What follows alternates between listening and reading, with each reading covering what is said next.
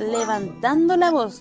Vamos, vamos, vamos, vamos, vamos. Solo en el pueblo confiamos. Vamos, vamos, vamos, vamos, vamos. Solo luchando avanzamos. Radio Villa Hay que Francia. pelear por lo nuestro. Vamos, ahora que el futuro ya está abierto. Construyendo organizado, tomando el destino nuestro en nuestras propias manos. Nos metieron un acuerdo estos CTM, un acuerdo truqueros en ese 15N. Se sentaron en la mesa con los asesinos y firmaron con la sangre de nuestros vecinos. La jugada está más que clara y está para dividirnos. Métenos la cuña, confundirnos, desmovilizarnos y engrupirnos otra vez. Buenas noches, estamos en una nueva emisión de Levantando la Voz de Radio Villa Francia, como todos los días de lunes a viernes a las 20:30 horas. Hoy hemos tenido una jornada bastante movida, dada por el acuerdo 2.0 al cual han llegado todos los conglomerados políticos tradicionales, lo que tiene que ver con las movilizaciones, las marchas a lo largo de todo Chile y lo que está ocurriendo en estos momentos.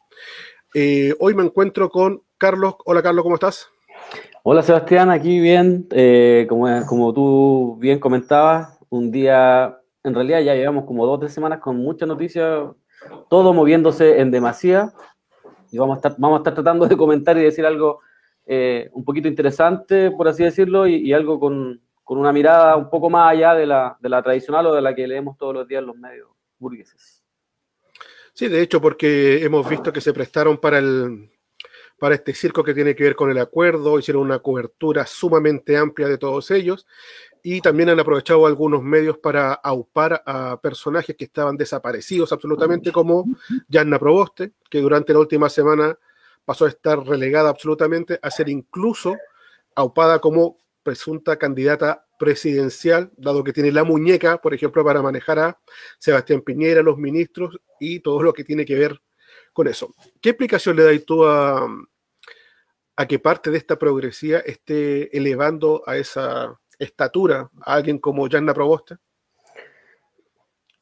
Lo habíamos comentado un par de veces y tú lo comentaste también con un par de invitados. Eh, me acuerdo con Marco Riquelme y con el Ren de Capucha, que ciertamente dieron una tesis muy, muy plausible de lo que uno cree que está sucediendo, ¿no? Que, que tiene que ver con, con que esta institucionalidad se empieza a desmoronar y cuando de verdad se empieza a desmoronar y empiezan a aparecer otra, otra, otro tipo de, de posibilidades, cuando empiezan a aparecer otro tipo de alternativas reales a, de, cambio, es que eh, esta institucionalidad se termina eh, defendiendo, se termina cuadrando. Ejemplos tenemos muchos. Tenemos el ejemplo, lo, lo publicaba hace un rato atrás, eh, Max Quitral recordando el mochilazo del 2001, el 2007 cuando salen todos con las manos levantadas, o el 2011, cuando después de una lucha tremenda de los estudiantes, muchos de ellos terminaron en el Congreso y terminaron no defendiendo lo que habían salido a protestar. Eh, lo, hemos visto, lo vimos con el NOMA FP, eh, eh, lo vimos con el acuerdo del, del 15 de noviembre. Eh, o sea, tenemos una larga historia de cómo la institucionalidad en sí, para no autoeliminarse, para no, para no desmoronarse, es que se cuadra y empiezan a, aparecer todos estos supuestos salvadores ¿ah? que supuestamente van a venir a, a, a, reemplazar lo malo para venir a ayudar al pueblo y un sinfín de cosas más, que finalmente terminan, lo hemos visto, eh, terminan en nada y terminan absolutamente perjudicando eh, todas esas luchas del movimiento popular. Entonces uno, uno más o menos entiende que, que es parte de, esa, de ese salvarse eh, nuevamente, porque es parte de la historia de esta, de esta clase política y la progresía es parte de eso, pues la progresía precisamente habla de eso, habla de, siempre salen con esos discursos de defender la democracia, de malo la violencia venga de donde venga, y, y que finalmente uno sabe que son eufemismos porque la violencia siempre ha venido de un sector, los muertos siempre han estado del mismo sector, los asesinados son, están del mismo sector, la gente que eh, le han volado los ojos son del mismo sector, pero sin embargo, cuando uno sale a protestar o sale a realizar cualquier tipo de acción, te tratan de violentista, de terrorista, y que ese no es la forma. Eh, eh, nos hemos dado cuenta que desde tu tiempo esta parte también los, no es la formistas han crecido, eh, yo creo, ex, exponencialmente mucho más que cualquier partido político. Entonces, Yo creo que es parte de eso, parte de, de, este manual que siempre han ocupado para terminar eh, salvándose. Pero ese concepto de, civilidad que tienen algunos de, no hacer destrozos, desmanes o de mantener la fiesta en paz, como se dice, eh, tiene que quizás también tiene que ver con el momento que estamos viviendo. Estamos a dos semanas de un proceso eleccionario, hay algunos que también, eh, todos los movimientos que hacen están buscando ese voto o granjeando ese pequeño espacio que les queda para, para poder ganar algo. O sea, de hecho, por ejemplo, hoy día volver a ver a, a Giorgio Jackson, por ejemplo, hablando en, en, una marcha de la salud, siendo que él es parte ahora de esa, de esa oligarquía, o que Pamela Giles siga con la cantaleta de que ella es ajena al poder político, habla de los políticos como si ella no fuera parte de, mm. de ese mismo grupo, emplazando a esta Yanna Proboste que aparece y le puede hacer sombra, como que todos los movimientos que están haciendo están medidos, que no hay nada natural, espontáneo y sobre todo que no hay una, una ideología detrás de cada movimiento de ellos. Como que siempre oh. estamos viendo que hay un, hay un manejo no de un conglomerado, sino un manejo del ego de que yo tengo que llegar a ese puesto, yo tengo que granjearme esa posición, por lo menos la visión que tengo yo, de que no hay un, constructo político en estos candidatos, sino que son, como tú has dicho muchas veces, en liderazgos personalistas. Mm, sí, sí, sí, es que, es que no dejan de serlo. Eh, y además entender que eh, en este juego, como lo decía alguien, un medio que en algún momento era muy lúcido, hablaba de la Civil War, ¿no? De esta guerra interna que se produce por quien eh, accede a, tirar agua por su molino y quedarse con, con, el poder, que a, acaparar mucho poder. La DC sabemos perfectamente que hace, desde un tiempo a esta parte ha ido perdiendo militantes y además ha ido perdiendo eh, adherentes y un sinfín de, de, poder, ¿no? Ahora, eso no quiere decir que tengan mucho poder, siguen teniendo mucho poder, pero han ido perdiendo y yo creo que en esta pasada están todos en esa guerra interna tratando de acomodarse y tratando de obtener el mayor poder posible pero insisto que tiene que ver con eh, quedarse dentro de la institucionalidad, no tiene que ver con hacer cambios estructurales. No podemos creer, por ejemplo, que hoy día esa reunión eh, en que se establece Piñera, Belolio, Yana Proboste, Jorge Pizarro, Jorge Pizarro, un tipo que ha sido acusado de corrupción y, que además el tipo cuando eh, inventó un crimen nuevo que tiene que ver con esta asesorías orales, que era con lo que justificó la boleta a su hijo. Eh, un tipo que cuando hubo un terremoto en Coquimbo estaba en un, en un mundial de rugby. Eh, eh, Rodrigo González, otro personaje que fue acusado en su tiempo, si es que no me equivoco, en 2008, fue acusado de fraude al fisco por desviar fondos para las campañas políticas. Eso estamos hablando que hace un tipo de hace 15 o 13 años ya estaba realizando corrupción. Que además es muy amigo de la roulette, con y los dos estuvieron muy metidos en esa negociación cuando se traiciona al, movimiento pingüino, a la revolución pingüina, que también, va, qué raro, estaba metida eh, Yanna Proboste. Entonces, eh, hay, esa, eh, está esa historia, está esa maquinación constante en la cual estos tipos llegan a, a, todo y a mostrar como que ahora sí viene El Salvador, como que ahora sí, con él sí. Hoy día, hoy día leí un comentario, me parece que en Instagram de la radio, alguien que decía, a ustedes no les gusta ni, ni, la, ni la senadora que es más marxista de todos los... Yo no sé qué tiene de marxista eh, Yanna Proboste. Eh, y además, eh, ¿por, qué no, ¿por qué nos tendría que gustar alguien que ha sido partícipe constante de las cocinas? Uno entiende cocina como estos esto engaños y estos esto artilugios que ocupan para, para la, la perdí, para finalmente terminar eh, sometiendo y engañando al pueblo. Yo no hablo de tradición, uno entiende traición cuando, eh, cuando alguien está de tu lado, está en tu sector y realiza una acción para precisamente traicionarte. Yo no, yo no creo que Yana Probosta haya estado en, algún momento en, nuestra vereda, no creo que eh, Jorge Pizarro, ni, ni Belolio, ni Pepe Out, ni todos esos que realmente tratan de traidores. Yo creo que es darle mucho crédito, de hecho, a la Javiera Parada, es darle mucho crédito. Y como decís tú, todos estos tipos que hoy día salen a hablar, que son oportunismo y son eh, candidaturas eh, personalistas, son proyectos individualistas, como dices tú, que eh, buscan eh, en un momento de crisis, porque eso no hay que desconocerlo, están en, están en una crisis institucional, no de sistema. En una crisis institucional en la cual están todos tratando de, salvar un poco su posición y claro, hoy día tú podéis ver, por ejemplo, que muchos se alejan de Piñera, muchos de su mismo sector se alejan de Piñera dicen que el, que el, que el, presidente está equivocado.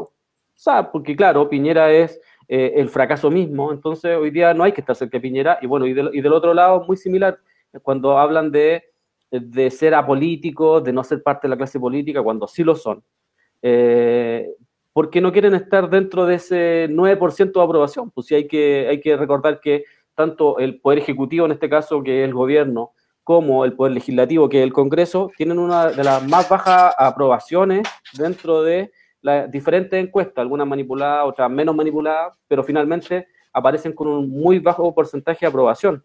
Entonces, claro que hoy día todos se tratan de desligar de Piñera y se tratan de desligar de esta clase política.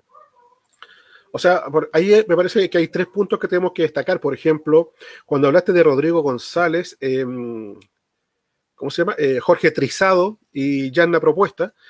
Eh, recordemos que el, caso de Yanna Proboste, ella también fue ministra de Educación de Bachelet y la removieron del, del, cargo por malversación de fondos. O sea, tenemos a tres personas de, que fueron a presentar a este acuerdo 2.0 que no son de, no tienen la estatura moral para estar ahí. ¿Cómo voy a acordar con tres personas que tienen esas condicionantes? No, no, no se puede. Es una cuestión que tiene que ver con principios.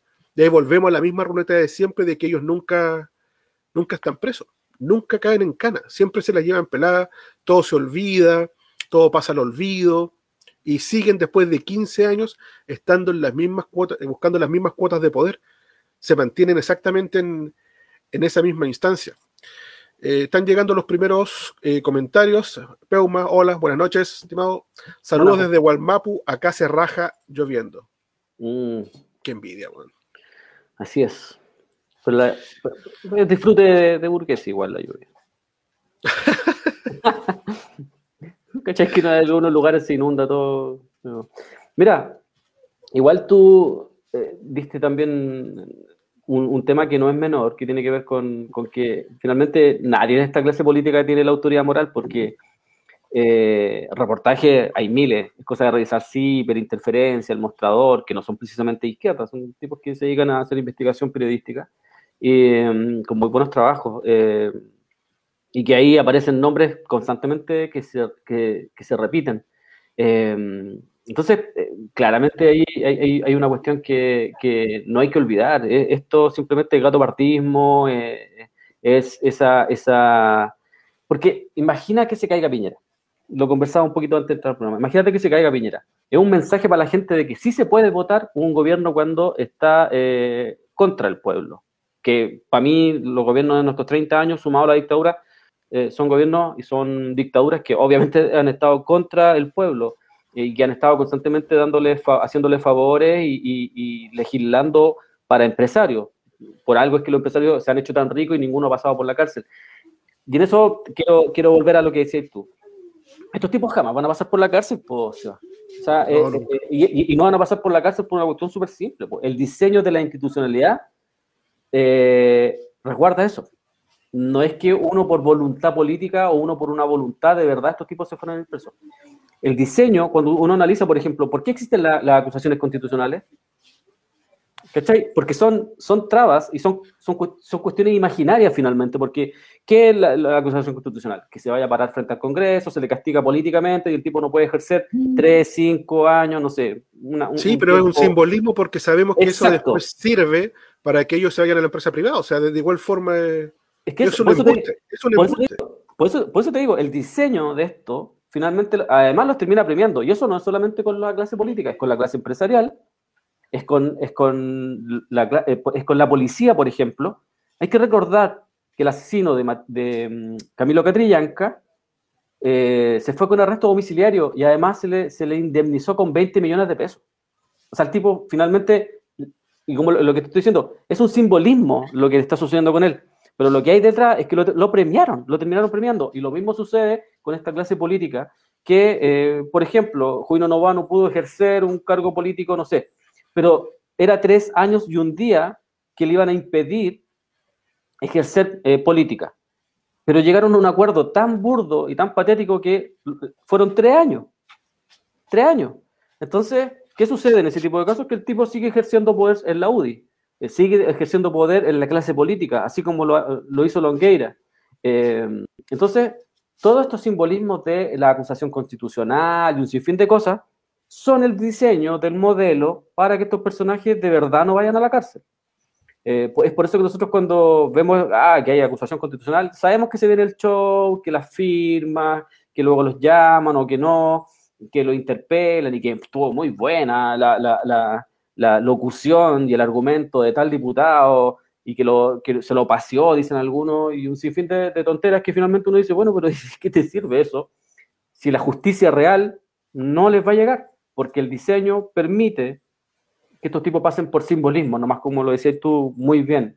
Eh, son cuestiones simbólicas, pero que terminan en nada. Hoy día eh, Jacqueline Barnselberger, la presidenta de la UDI, no tiene ningún problema en ejercer política, siendo que a ella la financiaba Corpesca, y no solo la financiaba, sino que además los correos que le enviaba era para que ella argumentara en el Congreso lo que tenía que decir a favor de Corpesca para beneficiarla con un proyecto o con alguna ley.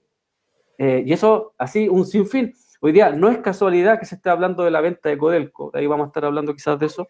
No es casualidad, tú, tú lo, lo, hablamos durante el día. Es, en, estos 10 años es la mayor, han tenido el mayor porcentaje en ventas de Codelco, es un récord. Entonces no es casualidad porque además es ideológico que estos personajes quieran vender todo lo, o lo poco de Estado que queda, porque eso reduce el Estado y le permite mayor poder económico y mayor poder político al sector privado, que es el sector que gobierna finalmente, ¿no? De hecho, eh, nos están llegando los primeros mensajes con respecto a, ese tema. Por ejemplo, Juan Maliqueo 12 dice, estamos cagados si fue destituida, ¿cómo puede estar otra vez de candidata? No ocurre solamente con ella, Juan, sino con una gran cantidad de personajes de aquí, de allá y de más allá. O sea, es... Piñera, o, sea, o, sea, Piñera, pues, Piñera viene robando desde que nació. O sea, Piñera, desde que conoció Piñera, viene robando el Banco de Talca, viene robando con, información privilegiada en Chile, viene robando con las empresas zombie. Eh, se, cagó a los mismos de su sector con el tema de las tarjetas de crédito, a, Claro, ¿cachai? A Edward. O sea, uno podría hacer un prontuario de todos los políticos que están hoy día ahí. Pero eh, no solamente Yana Proboste, Yana Proboste es una más del engranaje ¿no? Y como decíamos también el otro día, de, que estos van y vuelven, pasan del sector público al privado con una facilidad enorme, y después eso le permite, en puestos de poder, hacer nexos con las empresas en las cuales estuvieron ganando lucas durante mucho tiempo. Entonces, ese círculo, eh, ese nexo que hay entre lo público y lo privado, está siempre presente. Eh, nos dice Epiphany, él no es la forma. Mm. ¿Habrá alguna vez un partido que se llame No es la forma? ¿Llegaremos a tener llegaremos a eso? Yo creo que existe. ¿En serio? Existe, sí. Es que, es que lo que, lo que dice tú, fíjate que cuando, por ejemplo, cuando le sucede algo a algún político, cuando le cayó, no sé, alguien se lo funó, ¿qué es lo primero que aparece? Yo llamo a todos los partidos a que, a que rechacen ese tipo de violencia. Porque, ¿Y por qué rechazan ese tipo de violencia? Porque saben que perfectamente les puede caer a ellos. Eh, y ese es un partido que está ahí, el no es la, el no es la formismo, es un partido que está ahí. Eh, ¿Cuántas veces, si no es un meme que, Gabriel Boric constantemente llame a eh, que es malo, venga la violencia de donde venga, a que llamen constantemente a, no, igual, cuando le pegaron a Cas en Antofagasta, todos se cuadraron, todos, o sea, todos dijeron eh, no, fue, eh, rechazamos absolutamente ese tipo de violencia, ese tipo, eso altera y pone en peligro la democracia. Entonces, eh, tenéis constantemente a ese partido, si, bien es cierto, no está configurado legalmente, pero está. el Partido del Orden, por ejemplo, tampoco es un partido que esté legalizado, pero un partido que sabemos que está ahí, que, que, que está lo mismo de siempre, que está Burgos, que está Lago, que tienen a Peñailillo en la banca, que está Enrique Correa, que está Longueira, que están todos estos personajes que finalmente terminan eh, tomando las decisiones eh, por todos los políticos que están hoy día y son los, son los que salen a decir, ¿sabéis que lo que hay que hacer ahora es de manual? Tienen que decir esto, esto, ahora hay que, ahora hay que subir a alguien, hay que subir a Yanna Proboste, que es la que presenta el Senado, que es la que eh, está teniendo mejor aceptación dentro de, la ciudadanía y un sinfín de cosas, entonces si bien es cierto, esos partidos no existen legalmente, sí existen en, lo simbólico, ¿no? Sí existen en, en esta, eh, en esto intangible pero están ahí, están constantemente ahí. Lo que no existe son esas dos almas de la DC, que la DC, ahí están los chascones, los conservadores, eso no existe. Cuando, tú, entras, a la UDI, tú sabes perfectamente a dónde entras, cuando tú entras a la DC, sabes perfectamente lo que entras, tú no entras a cambiar las cosas de adentro como, como lo dijeron en algún momento, me acuerdo, si es que no me equivoco, los de Izquierda Libertaria, cuando entran una cantidad importante de militantes a la, a Revolución Democrática, por ejemplo, que dijeron que iban a izquierdizar Revolución Democrática, y está Revolución Democrática. Cada vez. ¿Cómo es eso? cada, vez, más cerca de. Sí, pues lo dijo eh, este, Andrade, que era Daniel Andrade, si es que no me equivoco, que fue presidente de, de, la CONFECH, eh, eh, y que está cada vez más cerca de los liberales. Entonces, hay un montón de cuestiones que, si bien es cierto, no son legales, sí están ahí, sí, sí, son simbólicas y que, cada vez que hay una crisis ocurren. El, mismo hecho de cuando se produce, fíjate, se produce la revuelta popular el 18 de octubre del 2019, 12, en un mes se juntaron sin ningún problema, se, juntaron sin ningún problema para llegar a acuerdo para tratar de, canalizar ese descontento por intermedio de, de, elecciones que no están prendiendo a nadie y que cada vez más gente se está dando cuenta que esto viene muy cocinado y que va a terminar en lo mismo de siempre. Las elecciones, si uno hace el análisis real, histórico en Chile, la única vez que se logró avanzar un poco, un poco, fue con el, con el gobierno de Salvador Allende, que se logra, pero sabemos lo que terminó. Eh, entonces, eh, si bien es cierto, te, insisto, yo creo que no existen legalmente ese tipo de situaciones, pero los no es la formista, el Partido del Orden, no existe legalmente, pero sí existen simbólicamente. De hecho, como tú decís, se, se duraron un mes en, en, fraguar ese acuerdo, porque en el fondo toda la de, le podía venir desde lo social, como ellos llamaban la debacle de las instituciones, y que mm. estaba flaqueando la democracia, lo iba a perjudicar a todos. Sí. ¿Por qué? Porque pertenecen a la misma casta, porque si alguien efectivamente hubiese pensado que esta revuelta era bienvenida o que podía resultarle favorable, se hubiese plegado. Sin embargo, todos ellos se fueron en la misma dirección, todos ellos acordaron esto para dejar enterrada toda posibilidad de cambio. Entonces, cuando se habla de, no, que, que, este, que PPA nos traicionó, como decías tú, o, que Boric es la voz, o Giorgio Jackson ahora ya es la Proboste, yo siento que la gente, eh, o por lo menos ellos están demasiado perdidos en lo que ocurre, o les gusta mucho el presidencialismo, o tienen un miedo atroz a, los cambios porque también los puede perjudicar a ellos. Esta cosa de que aparezcan candidatos todas las semanas, por lo menos a mí me da a entender de que los candidatos que tienen hasta ahora no los calientan ni a ellos. O sea, que haya salido el otro día, por ejemplo, una encuesta que diga que están empatados con un 24% de adhesión Pamela Giles con Heraldo Muñoz.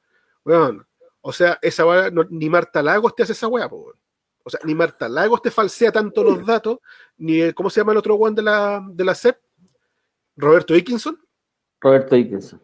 Ni, siquiera esos hueones te manipulan las cifras de esa, de esa forma, weón. Entonces yo creo que de igual forma están desesperados tratando de encontrar alguien que pueda. Porque esos hueones no marcan nada, po, weón. O sea, Heraldo Muñoz, ¿qué? De hecho, mucha gente ni siquiera sabe que Heraldo Muñoz es candidato a presidente. No, no debe tener ni huella de carbono ese weón, si no, no marca nada, weón. Sí, weón. yo creo que si tú le preguntas a la gente, ¿usted supo o se enteró que en algún momento hubo una primaria en, la ex concerta? En donde participó eh, Francisco Vidal. Eh, ¿Cómo se llama este viejito que siempre aparece en todas las. Tarud. Tarud. Tarud, yo creo que nadie, mucha gente no tiene idea que, existió esa, esa primaria.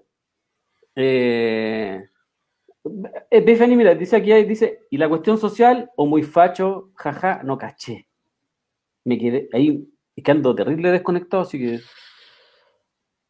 Sí, yo creo que ahí la Carmen Gloria da el clavo, yo creo que sí, lo que decías tú también, están probando, pues están probando quién prende, porque hay que recordar dos cosas las elecciones no se ganan por ideas, ni el que tiene el, que habla mejor y todo, porque es weá que revisemos para atrás nomás y se van a dar cuenta que los que ganan no es porque hablen mejor. O sea, ganó Frey por weón.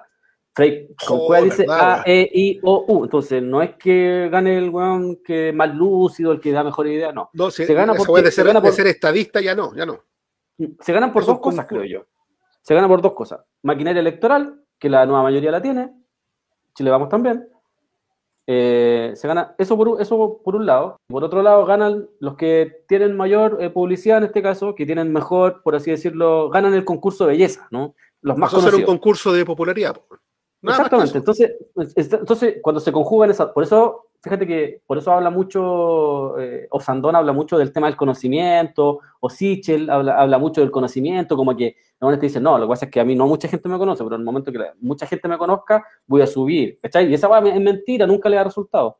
Em, pero sí, eh, la maquinaria electoral la tienen. Entonces, por maquinaria electoral, probablemente siempre van a llegar a, a disputar la elección en la parte final es por eso, es precisamente por ese tipo de cosas que, creo que las elecciones hoy día se transforman en un problema para nosotros, porque como ellos sí tienen la máquina electoral, sí tienen las herramientas para poder disputar ese tipo de, escenario, es que a nosotros se nos transforma en un problema porque nos terminan dividiendo en una, por una hueá moralista, los que participan, los que no participan, algunos se creen mejores porque participan, otros no. Yo creo que no se trata de que uno sea mejor o no porque participa o no participa. Eh, yo creo que eh, esa no, es no debería ser la discusión, la discusión debería ser otra, ¿no? La discusión debería ser por qué estamos participando en una elección en la cual sabemos que vamos a perder y que finalmente cada año de elección se termina nuestro sector al menos más dividido de lo que estaba cuatro años atrás. ¿Por qué además se entienden ciertas cuestiones que yo no logro comprender? Yo a veces discuto con, con algunos compas que son ahí menos progre y, y yo les digo, pero ¿por qué ustedes tratan a la gente como que no hace política? Porque ustedes dicen que hacer política es ir a votar. Yo creo que eso es parte de, pero si uno asume que no, hay gente que hace política todos los días, hay gente que está todos los días en comedores populares, no solamente ahora en pandemia, que viene haciendo política hace mucho rato en la radio, en diferentes espacios populares. Eso es también hacer política y tratar de levantar poder popular. Obviamente es mucho más lento, y eso hay que tenerlo claro, es mucho, mucho, mucho más lento. O sea, el proceso, por ejemplo, de, de la UP venía de los años 30, ¿cachai? Y empezó a tomar fuerza recién en los 50. Entonces, claro que esos procesos son, mucho más lentos, pero, pero, pero, pero, pero, pero, hacer política tampoco es que tú como que vayas a rayar un papel cada cuatro años, es hacer política, yo, yo lo veo así. De hecho, acá nos dice Vi, están buscando un líder, una esperanza, mientras la izquierda revolucionaria no da el ancho. Sí, pues, yo creo que yo creo que es una muy una muy buena crítica y yo creo que hay que hacer esa crítica y hay que ponerla en la mesa constantemente. Ya, nosotros hacemos la crítica, hacemos eh, como una especie de diagnóstico y muchos estamos de acuerdo y mucha gente incluso eh, que no, no, no, precisamente de, nuestro sector empatiza con, con, lo que uno dice, pero ¿por qué no estamos dando el ancho?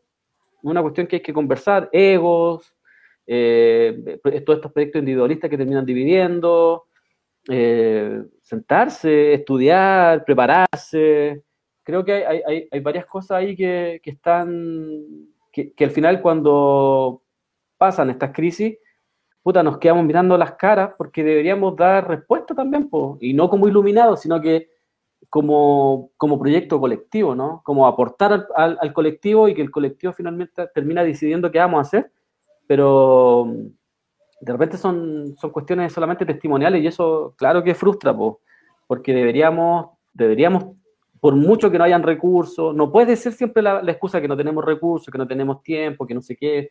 Yo creo que se sabe, somos mayoría, ¿cachai? Somos mayoría. Yo creo que si, alguna gente de verdad se tomara en serio esto, la radio, eh, los movimientos sociales, por ejemplo, yo creo que un muy buen ejemplo de que tomándose las cosas en serio se pueden hacer muy buenas cosas en la Fundación Sol. Eh, los cabros se tomaron el proyecto en serio, de verdad, desde un principio, y miren lo que están.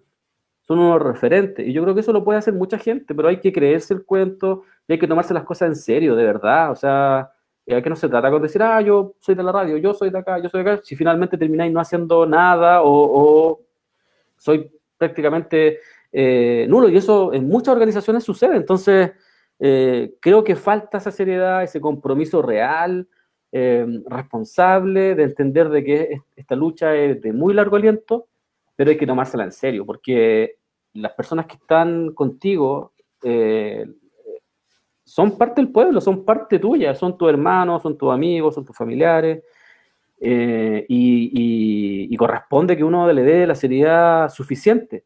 Pero parece que eso lo entiende muy poca gente. Yo creo que yo partiría por eso, que el compromiso que asume cada uno eh, sea responsable, sea, sea con convicción, eh, que no sea solamente una postura, que no sea solamente una hueá de imagen, ¿cachai? Yo creo que por ahí podríamos partir eh, y seguramente que avanzaríamos mucho. Es que igual yo, a mí siempre este tema de que estemos tan fraccionados me provoca sentimientos encontrados, porque hay momentos en los cuales yo digo, no, con hueones así yo a ninguna parte. O sea, yo soy sumamente radical en algunas cosas, ¿cachai? Pero también, por otro lado, me pongo a cuestionar, por ejemplo, lo que pasaba hoy día, donde mucha gente iba a marchar eh, y muchas chicas, por ejemplo, decían, ellos salían con su paraguas, muy maquilladas, con taco, y decía, no porque vaya una marcha tengo que dejar de lado el glamour. ¿Cachai? Entonces, eso a mí me, provoca sentimientos encontrados, po, porque yo no voy a una fiesta cuando yo voy a una marcha. Cuando me voy a manifestar, yo no voy a, sentir glamour, no voy a sacar fotos, eh, no voy a hacer figurita de Instagram, no voy a. No, no voy a saciar mi ego, po, mm. yo, voy, yo veo por el tema colectivo. No sé si me entendí. Sí, sí, sí.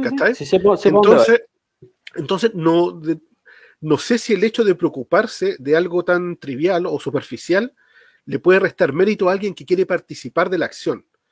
Entonces es ahí donde a mí se me provoca ese, ese choque, donde a veces sí, bueno, me emputece que, que, la gente se preocupe mucho más de eso que del elemento, del elemento colectivo, ¿cachai? O sea, bueno, porque si, si tenéis que salir corriendo los pacos, si te pasa algo, ¿cómo vaya a ir de punta en blanco, pues, weón, ¿cachai? Si esto no es una fiesta. Estamos buscando reivindicaciones, weón. Sí, no, sí, entiendo por dónde vais, pero, pero creo también que, que mm, que, esa pelea chica, mira, acá la Carmen Gloria dice, consecuencia que le dicen, ligadito lo que dices con lo que hace. Yo creo que sí.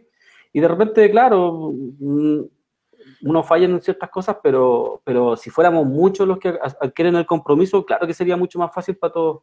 Em, pero claro, concuerdo. Ahora, lo que decís tú, de repente, em, uno como que se va quedando en, en, peleas, como que se van trampando. Yo creo que uno no, no, debe como entramparse en ese tipo de cosas ni, ni, pescar mucho ese, ese tipo de discursos de que ah, el glamour, no, o sea, en realidad eh, a la hora de los que hubo yo creo que hay, hay un cortapisa, o sea, yo creo que hay, hay, cosas que uno, uno debe asumir como el compromiso, por ejemplo, que es lo que te decía en un principio, pero que después vienen ciertas cortas pisas, ¿no? Que tiene que ver con, no sé, ser anticapitalista, por ejemplo.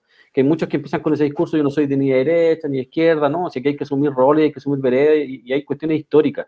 hay cuestiones de base, hay cuestiones de base. Sí, absolutamente, porque e, e, ese discurso o, esa, o ese concepto o esa frase de, por ejemplo, esos son conceptos del pasado y todo eso es mentira, usted no caiga en ese juego. Hay que ponerse en cierta vereda ideológica, porque todo es ideológico. El tipo que decide entregar los bonos, el tipo que decide aplicarte el IVA, el tipo que decide que tú pagues la educación, el tipo que decide que la, salud sea un negocio, es un tipo absolutamente ideologizado. No es un tipo que se, no es un tipo que es apolítico que se no, es un tipo ideologizado que, que finalmente privilegia el, neoliberalismo y el negocio antes que la vida. Es un, tipo absolutamente ideologizado. Toda discusión finalmente termina siendo eh, ideológica. Entonces no es que no sea ideológico y eso no tiene nada de malo además. Eh, lo que pasa es que esta, gente trata de que ojalá la gente esté lo más lejos de la política porque, eh, y que la vean en forma negativa y que cuando te hablan de ideología, si alguien es ideológico, como que lo vean como que, que eso también tiene una carga negativa, ¿cachai? Para que la gente no entre cuando la gente lo que tiene que hacer es precisamente entrar. Eh, entrar, entrar, discutir, plantear su idea independiente de que si eh, es una persona que entró recién y como que está... No, todos tenemos que plantear idea, todos tenemos algo que decir, porque finalmente lo que, lo que, te, lo, que te sienta en un lugar, lo que te para en un lugar es, tu vivencia. Eh, yo creo mucho en, la vivencia de las personas, que las personas entreguen su vivencia, porque eso te habla de la realidad y no te habla de este modelo exitoso de que Chile, el jaguar, o que Chile liderando los rankings no sé de qué, si cuando la realidad en Chile es que más del 80% de las personas están endeudadas hasta la coronilla, y de ese 80%, el 60% están endeudados en comida, y eso no solamente en pandemia, sino que venía de antes. Que, viene de antes, viene de antes. Y ¿cachai? que mucha de, esa, mucha de esa gente está endeudada en su casa, una cuestión que debería ser un derecho, y mucha gente esa está endeudada en cuestiones que son básicas para poder vivir. Entonces, eso te habla de la realidad y yo creo que de eso tenemos que conversar, de eso tenemos que hablar, cómo uno se imaginaría un sistema diferente. Yo creo que también hay, hay, un, hay un imaginario ahí que es súper raro porque, claro, cuando a la gente, lo que tú también dijiste algo súper cierto, la gente le tiene miedo al cambio real, porque a veces que, no sé, se imaginan como que esta weá se va a transformar en Marte, no sé, se va a transformar en Júpiter.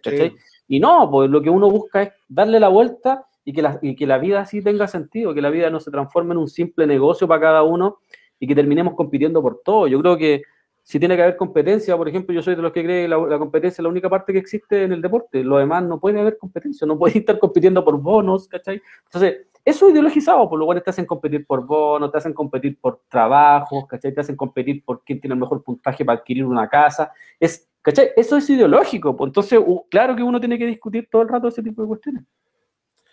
Es que es extraño que les genere seguridad un modelo que a todos nos ha generado todo lo contrario. Yo creo que hay mucha mm. gente que se encontró de golpe eh, con la pandemia y ese golpe de, realidad le afectó muchísimo. Es un golpe fuerte que no se lo esperaban y se dieron cuenta que se encontraron con una realidad totalmente distinta a la que estaban acostumbrados.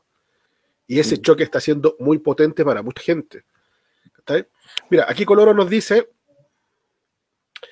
eh, pero cada persona tiene una forma distinta de manifestarse. No todos, todas, van al choque y es entendible. Lo que estamos hablando referente a... Sí, absolutamente. pero, pero, eso es que no se vaya a confundir, por ejemplo, con que, ya, supongamos que el coloro dice, no, yo no, yo no quiero, no quiero ir a enfrentarme a los pacos. Perfecto, yo no quiero romper. Pero eso no quiere decir que uno vaya a criminalizar a los compas que están haciendo eso. Ese es el tema, ¿cachai? El tema tiene que ver con eso, porque yo me paro en una vereda con mis compas y yo no soy diferente a ellos. No, porque acá constantemente te tratan de dividir entre los manifestantes buenitos, que son los que van ahí con la pancarta y no hacen nada, y los, los manifestantes malitos, ¿ah? que son, o malotes, ¿cachai? Que son los que rompen, los que no sé qué, ¿cachai? Entonces lo que hacen es te terminan dividiendo. Y lo que uno tiene que hacer es entender de que nuestra violencia, independiente de que uno participe o no, es legítima. Si la violencia constante de ellos, todos los días, en cada minuto, es palpable. Cuando tenéis que pagar una casa, por ejemplo, cuando Fabiola Campillay no podía pagar una casa y se la estaban quitando, y resulta que hoy día aparece Luxi como un héroe y todo, y no, pues actuó el seguro, ¿cachai? Actuó el seguro porque, claro, una tan mediática que tenía que actuar y porque tenía que haber actuado hace rato. Entonces hay una violencia constante en cómo te alimentan, en los alimentos que te venden, en cómo te suben el precio de los alimentos. Y hay gente que ya no tiene acceso a muchos a mucha, eh, alimentos de calidad y tiene que estar comprando el alimento que le alcanza. Hay mucha gente que no se puede ir a atender al médico porque simplemente no tiene las lucas para atenderse al médico. Es una violencia constante. Po. Y esa sí está legitimada porque te dicen, ah, pero entonces esfuérzate, vos tenés que tener plata. Entonces, no todo el mundo. Entonces, cuando alguien va y con toda esa vivencia que tuvo en su vida, va y rompe algo y va a enfrentar algo, la idea es no criminalizarlo, porque hay que entender que esta cuestión funciona de otra forma. O sea, los que creen que Piñera se retractó de, acudir a, de sacar el proyecto del TC porque el Congreso lo presionó, es que están absolutamente perdidos. Piñera saca el Congreso y da paso atrás por la presión de la gente porque la gente estaba saliendo igualmente a la calle, con toque queda, con pandemia, porque la gente está pasando hambre, porque la gente la está pasando mal, porque le están embargando, porque los aranceles están subiendo en las universidades, porque la Universidad de Chile, por ejemplo, está cobrando igualmente la mensualidad, está haciendo eh, eh, cobro, porque los bancos están embargando a la gente, independiente de la situación en la que está. Eh, entonces, ese tipo de cuestiones hay que entenderlas, ¿cachai? Y eso es una violencia constante de ellos, es una represión. Cuando ayer se llevan detenidos a más de 60 personas y lo muestran acá como una gran cosa, ¿cachai? Como, ah, se detuvieron a 60 personas en San Joaquín, parece que fue, ¿no? Se detuvieron a 60 personas porque de un fue en San Ramón, en San Ramón. Perdón, en San Ramón. Y como criminalizando cuando el contexto era otro, el contexto era que esta gente le, dijeron que estaban regalando vales de gas con, con tantas luz, que la gente partió y que además te, acaban de subir el gas, o sea, se, están coludiendo y nadie hace lo absoluto nada. Entonces, eh, esa violencia es de ellos y está legitimada. Cuando tú vas a una marcha y un Paco te pega, no mucha gente dice algo, porque la mayoría dice así como, ah, es que igual fue la marcha. Y quién te dijo que por ir a una marcha te tienen que pegar. Ese tipo de cosas hay que sacarlas, de, hay que sacar ese Paco interior, hay que sacar ese tipo de conceptos porque finalmente no, no, no sirven, no sirven de nada y terminan legitimando su violencia constante hacia nosotros. Cuando hay que entender que la protesta es un derecho Y, si uno lo entiende de verdad, protesta es el primer derecho, es el más importante, porque el que protege los demás derechos. O sea, cuando tú perdís salud, cuando tú perdís educación, cuando tú perdís el eh, acceso a la vivienda, cuando tú perdís todo, es lo único que te puede recuperar los derechos es precisamente el derecho a protestar para tratar de recuperar eso. Entonces, eh, y la, presión del 15 de noviembre, la presión hace, hace, un año atrás, los empresarios estaban prometiendo todo, que iban a subir los sueldos, que, iban a, que no iban a intervenir nunca más el medio ambiente. Y eso fue gracias a que la gente estaba en la calle y estaba protestando. Y cuando se empieza a radicalizar la protesta, es que empiezan a ceder, a ceder en muchas cosas.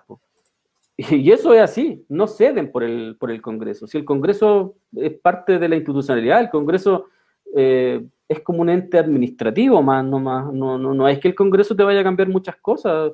El Congreso, incluso, si tú haces el análisis frío, eh, no sé, los compas que de repente pueden estar en el Congreso y que de repente como que tratan de, de, de, hacer ciertas cosas, lo único que hacen es tratar de impedir que avance el capitalismo nomás pero no avanzan en favor del pueblo. ¿Qué, qué medida desde el Congreso salió en favor del pueblo? O sea, mucha gente me va a decir, ah, la, la gratuidad de Bachelet. No, pues si uno hace el análisis de la gratuidad de Bachelet, primero la gratuidad de Bachelet, exactamente, y la, la, la, gratuidad de Bachelet se sostiene en los endeudados del CAE.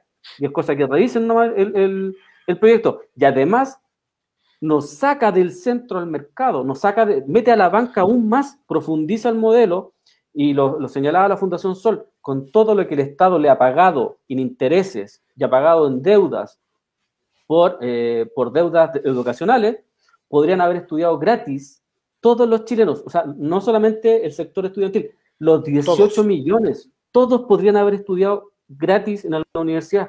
Entonces, te fijáis que cuando uno empieza a hacer el análisis frío, finalmente tú decís, bueno, entonces nos volvieron a cagar, nos volvieron a cagar, nos volvió a cagar. Entonces, cuando Bachelet eh, eh, eh, abrió un montón de, hidroeléctrica, que fue la que más abrió hidroeléctrica, entonces todo ese tipo de situaciones, Ricardo Lagos terminó privatizando mucho más.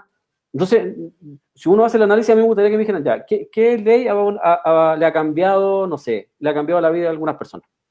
Y la verdad es que uno se queda pensando y dice, nada, pues, bueno, de verdad. No, una profunda, ninguna, ninguna. No, es que no existen lo, que han hecho es frenar algunos avances de ellos. Entonces, finalmente, hoy día el Congreso también es un ente administrativo que no tiene ningún tipo de influencia más que impedir un poco de los avances.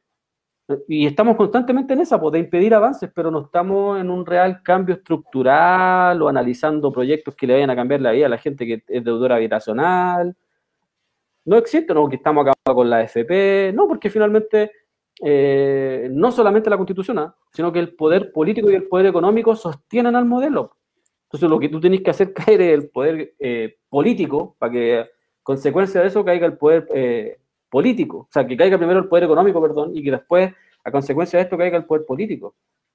Porque son los que sostienen el modelo, son los que están constantemente salvando a Piñera, salvando a Bachelet, salvando a Ricardo Lago. Lo salvan, se salvan todo el rato, se están salvando constantemente.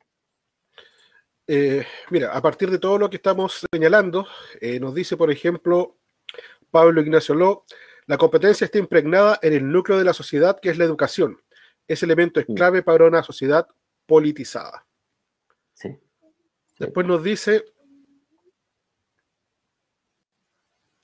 marcho con convicción, sí, muy cierto, la gente sale igual, con hambre, con necesidades, y veis que tu gente la está pasando pésimo, entre morir contagiado o morir de inanición, como que uno opta por sobrevivir. Renata Brown, nos hacen competir, les da placer ver la pelea entre pobres bonos para ver quién es más pobre.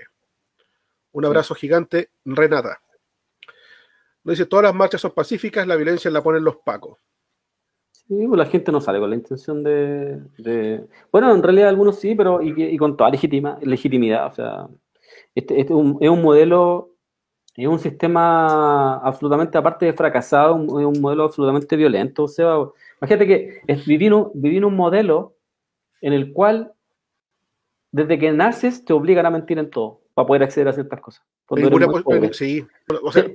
te, obligan a hacer como, te obligan a, a, vivir y, y, entender de que la mentira es parte del juego. Entonces, por ejemplo, y ellos son así, mentira, dale nomás.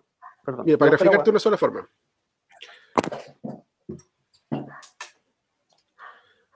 Miren, lo que pasa. eh, a ver cómo lo explico para que no suene tan. Mira, en mi caso, yo durante muchos años hice clases. Ejercí como, como profesor. Y me tocaba hacerle clases a alumnos de enseñanza media, puntualmente alumnos de tercero y cuarto medio. Y yo me veía en la obligación de decirles de entrada que una de las cosas que yo tenía que enseñarle a ellos era mentir. Que ellos querían ir a la universidad, querían estudiar, querían granjearse su futuro, pero que yo, como profesor de ellos, necesariamente tenía que enseñarle a mentir. Y que para mí era sumamente doloroso tener que decirles la verdad en ese aspecto. ¿Por qué tengo que enseñarle a mentir? Porque si tú dices la verdad, no vas a poder recibir beca. Si tú dices la verdad de cuánto gana tu papá, tu mamá, dónde vives, lo que tienes, probablemente no te den beca. Y que no entiendan que tú, en tu familia, ganan 700, 800 lucas y que son cuatro hermanos y eso no te alcanza.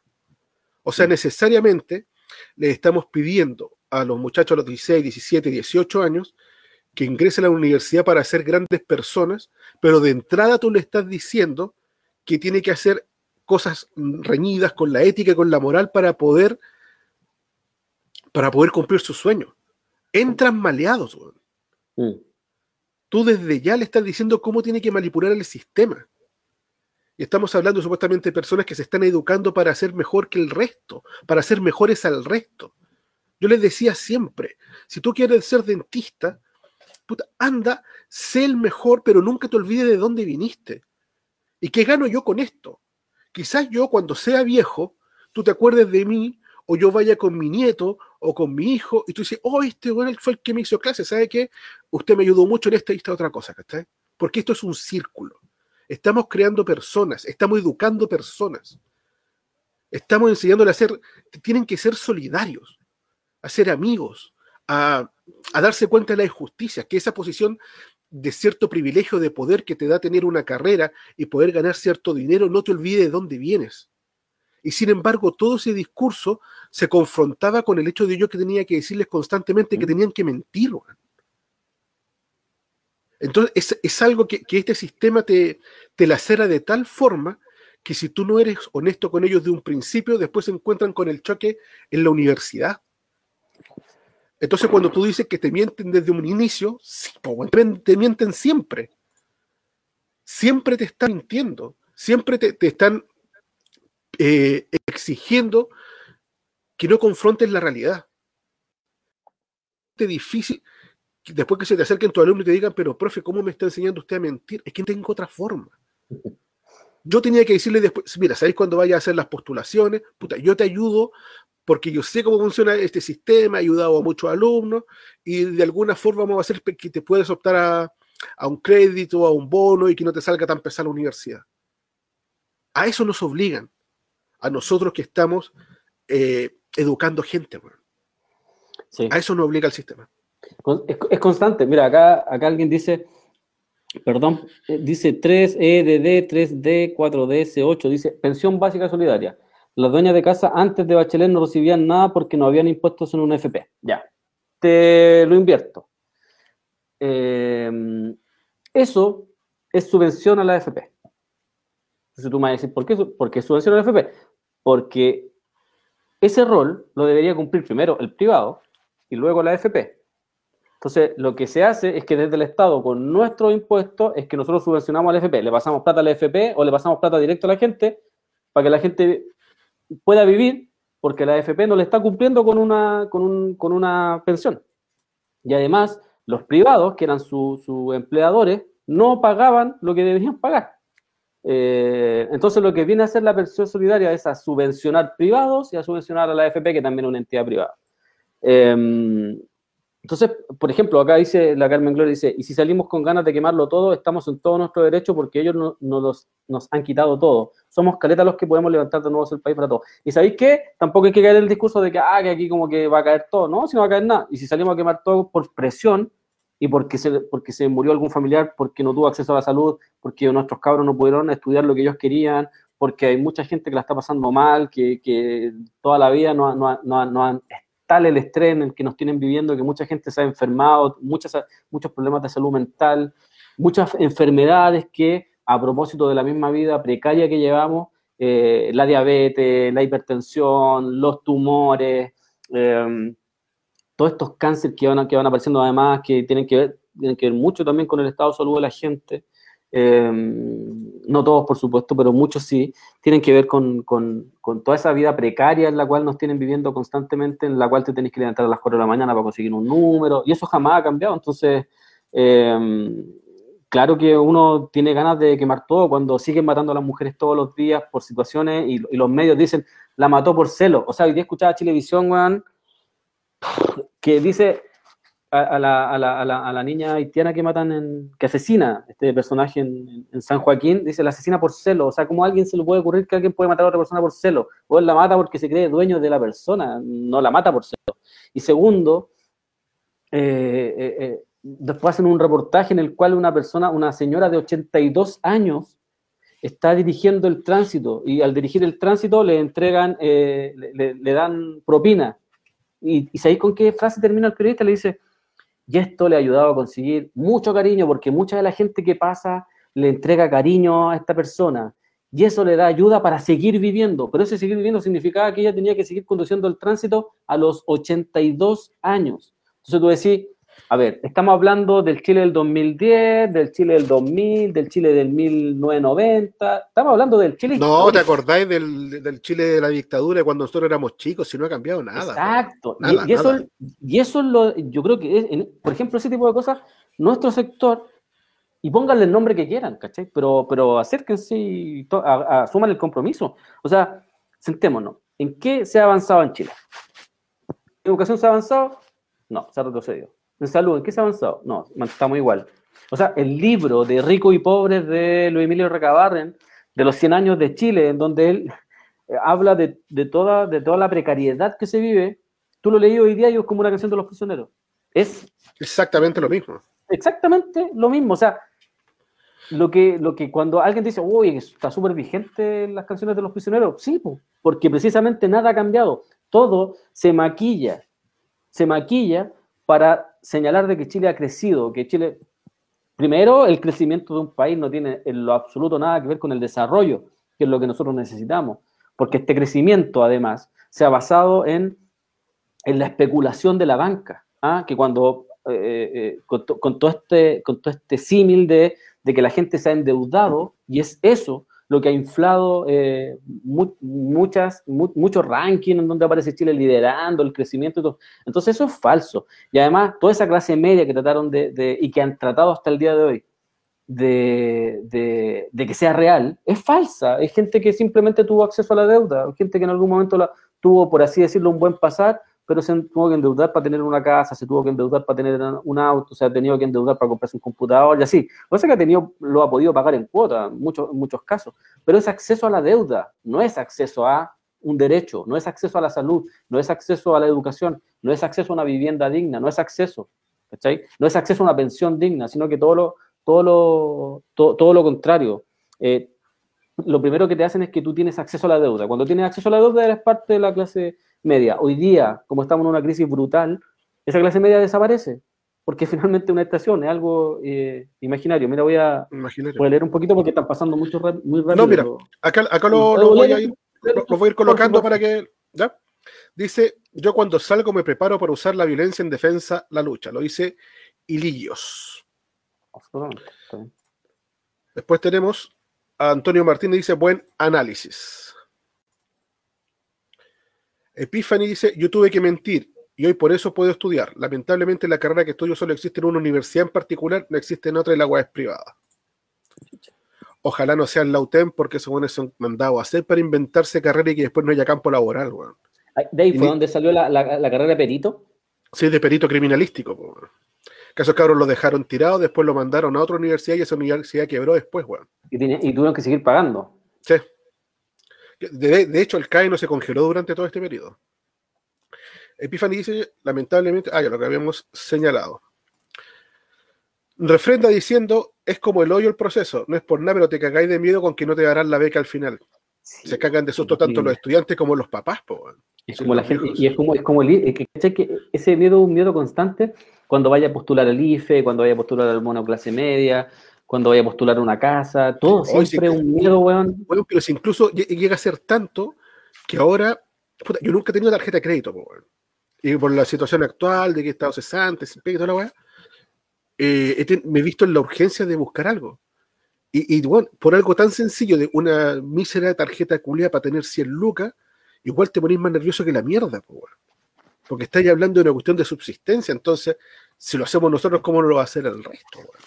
Cacha, em, dice, Albae les recomiendo el documental de Diego Portales, es el mismo Chile de hoy. Los políticos chilenos son una raza. De hecho, son una casta. A propósito que, estamos día viernes, sí, recomienden libros, recomienden documentales para... Series. en, el, tiempo que estamos, precisamente en pandemia, eh, echarle un vistazo, si es bueno. Yo creo que una, una, de las cosas importantes de nosotros es que hay que estar constantemente preparándose y, una, y, prepararse yo creo que significa leerse la historia del país, leerse la historia de Sudamérica, de la historia del mundo, de cómo ha funcionado, de cómo era. Yo creo que eso, porque eso te va marcando como lo que va, lo que puede suceder o los posibles escenarios. Ya, mira, hablando de, escenarios, violencia y todo lo que hemos estado señalando, quiero hacer hincapié en el primer video que vamos a mostrar hoy para que después lo comentemos. Estamos acá junto a los dirigentes de la salud, a los dirigentes del sindicato 2 y sindicato 1. Estamos hablando bajo porque no podemos usar el teléfono. Nos parece impresentable lo que han hecho hoy día. Nos tienen sin cordones, nos llevaron a contratar lesiones, nos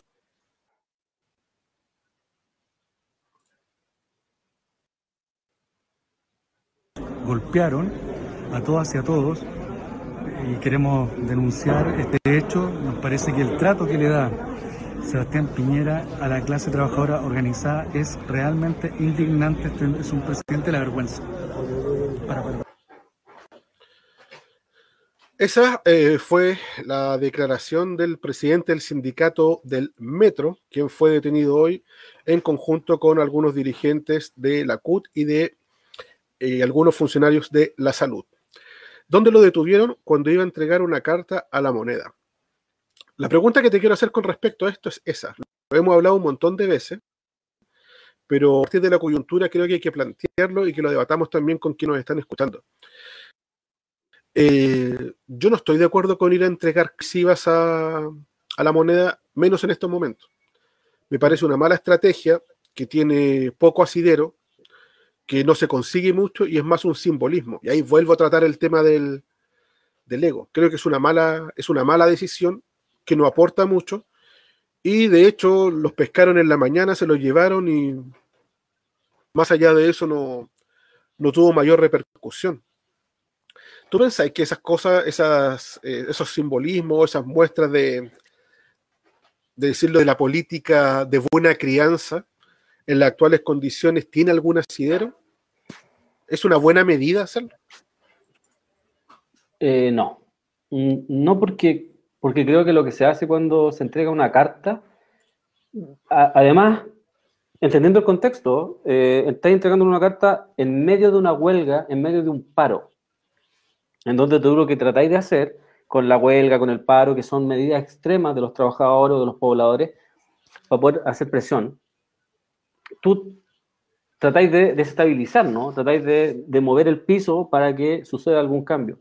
Y creo que cuando tú vayas a entregar carta o comunicado o vestido de blanco, entregar este tipo de cuestiones, lo que tú haces es darle validez al otro interlocutor, que en este caso es Piñera. Entonces, si entendemos el contexto, Piñera hoy día está en el suelo, su gobierno está en el suelo. Y lo que tú haces con estas cartas es legitimar esta institucionalidad, es legitimar el poder que puede tener eh, Piñera. Y yo creo que en medio de una huelga y en medio de un paro que tú estás llamando que sea nacional, no podéis estar enviando cartas, independiente de lo que, ojo, que no, estoy eh, legitimando que lo hayan eh, reprimido, todo lo contrario. entonces, creo que no es nunca. tú no puedes legitimar al otro, al otro, al otro no sé, bando, por darle un nombre, eh, con este tipo de situaciones, sobre todo en el momento en el cual está Piñera hoy día, que está siendo incluso abandonado por su propio sector. No podéis llegar tú a salvarlo con ese tipo de situaciones, porque lo que hacía es que su, que, su respuesta tenga alguna validez. Yo creo que no tiene validez. Lo que tiene que, hoy día lo que hay que hacer es precisamente presionar de alguna forma con paros, con huelgas, con la gente en la calle quizás, pero para que empiecen a entregar eh, eh, soluciones, al, menos rápidas. Sabemos que dentro de este modelo las soluciones que se van a entregar son todas parches, y eso hay que tenerlo claro, pero sí demostrar que hay fuerza en un sector. Entonces tú lo que demostré, creo yo, con, una carta es que el otro sector tiene una validez para darte algún tipo de respuesta, y, no, y creo que es un error político. Además, como dicen ahí, dice, oye, la CUT apareció y la cagó al toque. Yo también creo así. Sí, lo dice Peuma, de hecho lo voy a, a, colocar ahora, aprovechando que está justo hablando de eso. También nos dice Exponegro Matapaco, le damos un golpe al golpe organizando territorio y mandándole mierda a los partidos políticos.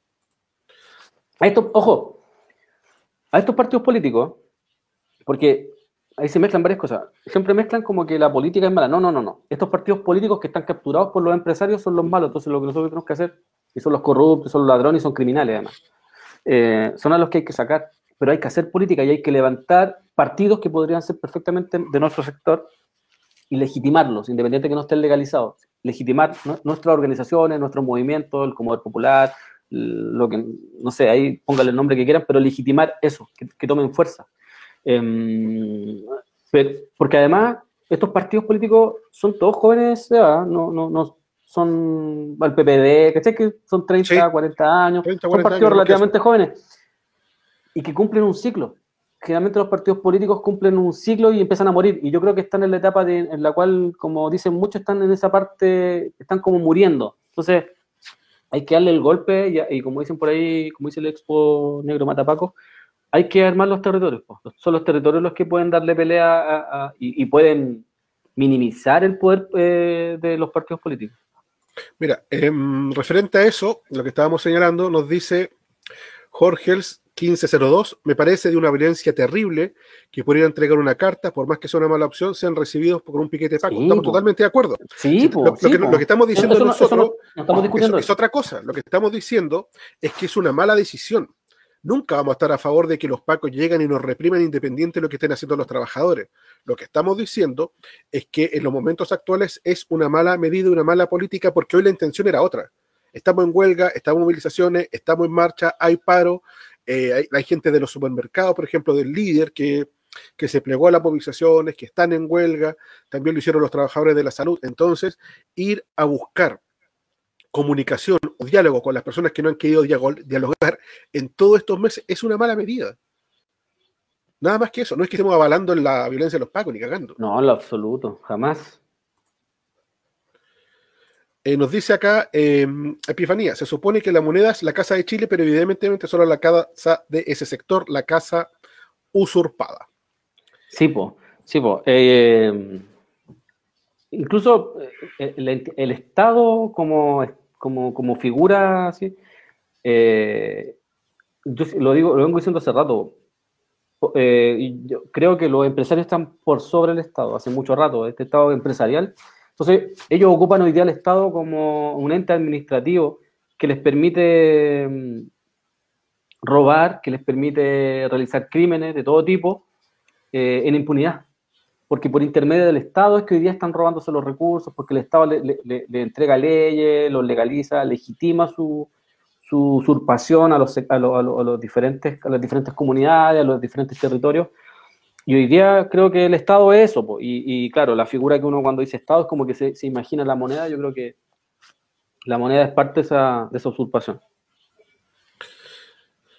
Ya, vamos, vamos a ir con el en el segundo acontecimiento de la huelga sanitaria, a la cual se denominó la realizada hoy, y nos encontramos con la voz de la siguiente persona. Del gobierno durante la pandemia, revisamos precisamente lo que dice la presidenta de la Bárbara Figueroa y Felipe Hernández luego nos cuenta que está en el U. Termina suplantando las demandas que nosotros hemos planteado. Y es por eso que nos parecía clave y fundamental más allá de la reunión que hoy día se estaba sosteniendo con estas autoridades, también quedara de manifiesto que nosotros hemos planteado propuestas desde marzo del 2020 hasta ahora y que las vamos a seguir demandando y exigiendo en todos los espacios, desde la entrega institucional de cartas hasta las acciones de movilización como la huelga que hemos convocado, la huelga general sanitaria que hemos convocado y se está desarrollando el día de hoy. Bárbara, estamos en vivo para CNN Chile. Eh, preguntarte con respecto a la situación que se vivió previo a la entrega de la carta. Eh, hubo incidentes eh, por parte de carabineros y algunos dirigentes de ustedes que fueron detenidos finalmente. Eh, ustedes acusan incluso golpes por parte de efectivos de fuerzas especiales. ¿Qué fue lo que pasó? Bueno, acá no hubo incidentes. Acá lo que ocurrió es que un grupo reducido de dirigentes, principalmente presidentes y representantes de gremios del sector público y privado, entre ellos el presidente de la Federación de Trabajadores del Cobre que nos acompaña acá, dirigentes de la FENAT, del sector de salud, que han sido duramente golpeados y que han vivido mucho agobio en este proceso de pandemia, presidente de la Coordinadora del Comercio, entre otros, el presidente de la Federación de Metro, que fue detenido, presidente del Sindicato Interempresa Líder, dirigentes de FEMPRUS, que fueron detenidos.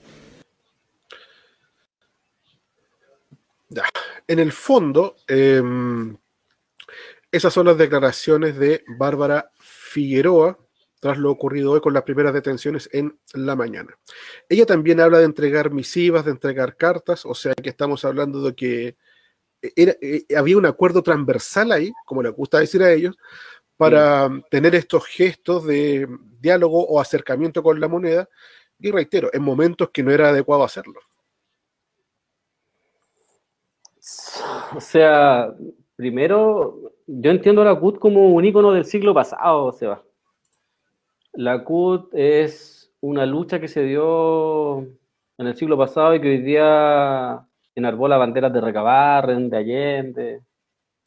Eh, pero son como eso, ¿no? Como símbolo.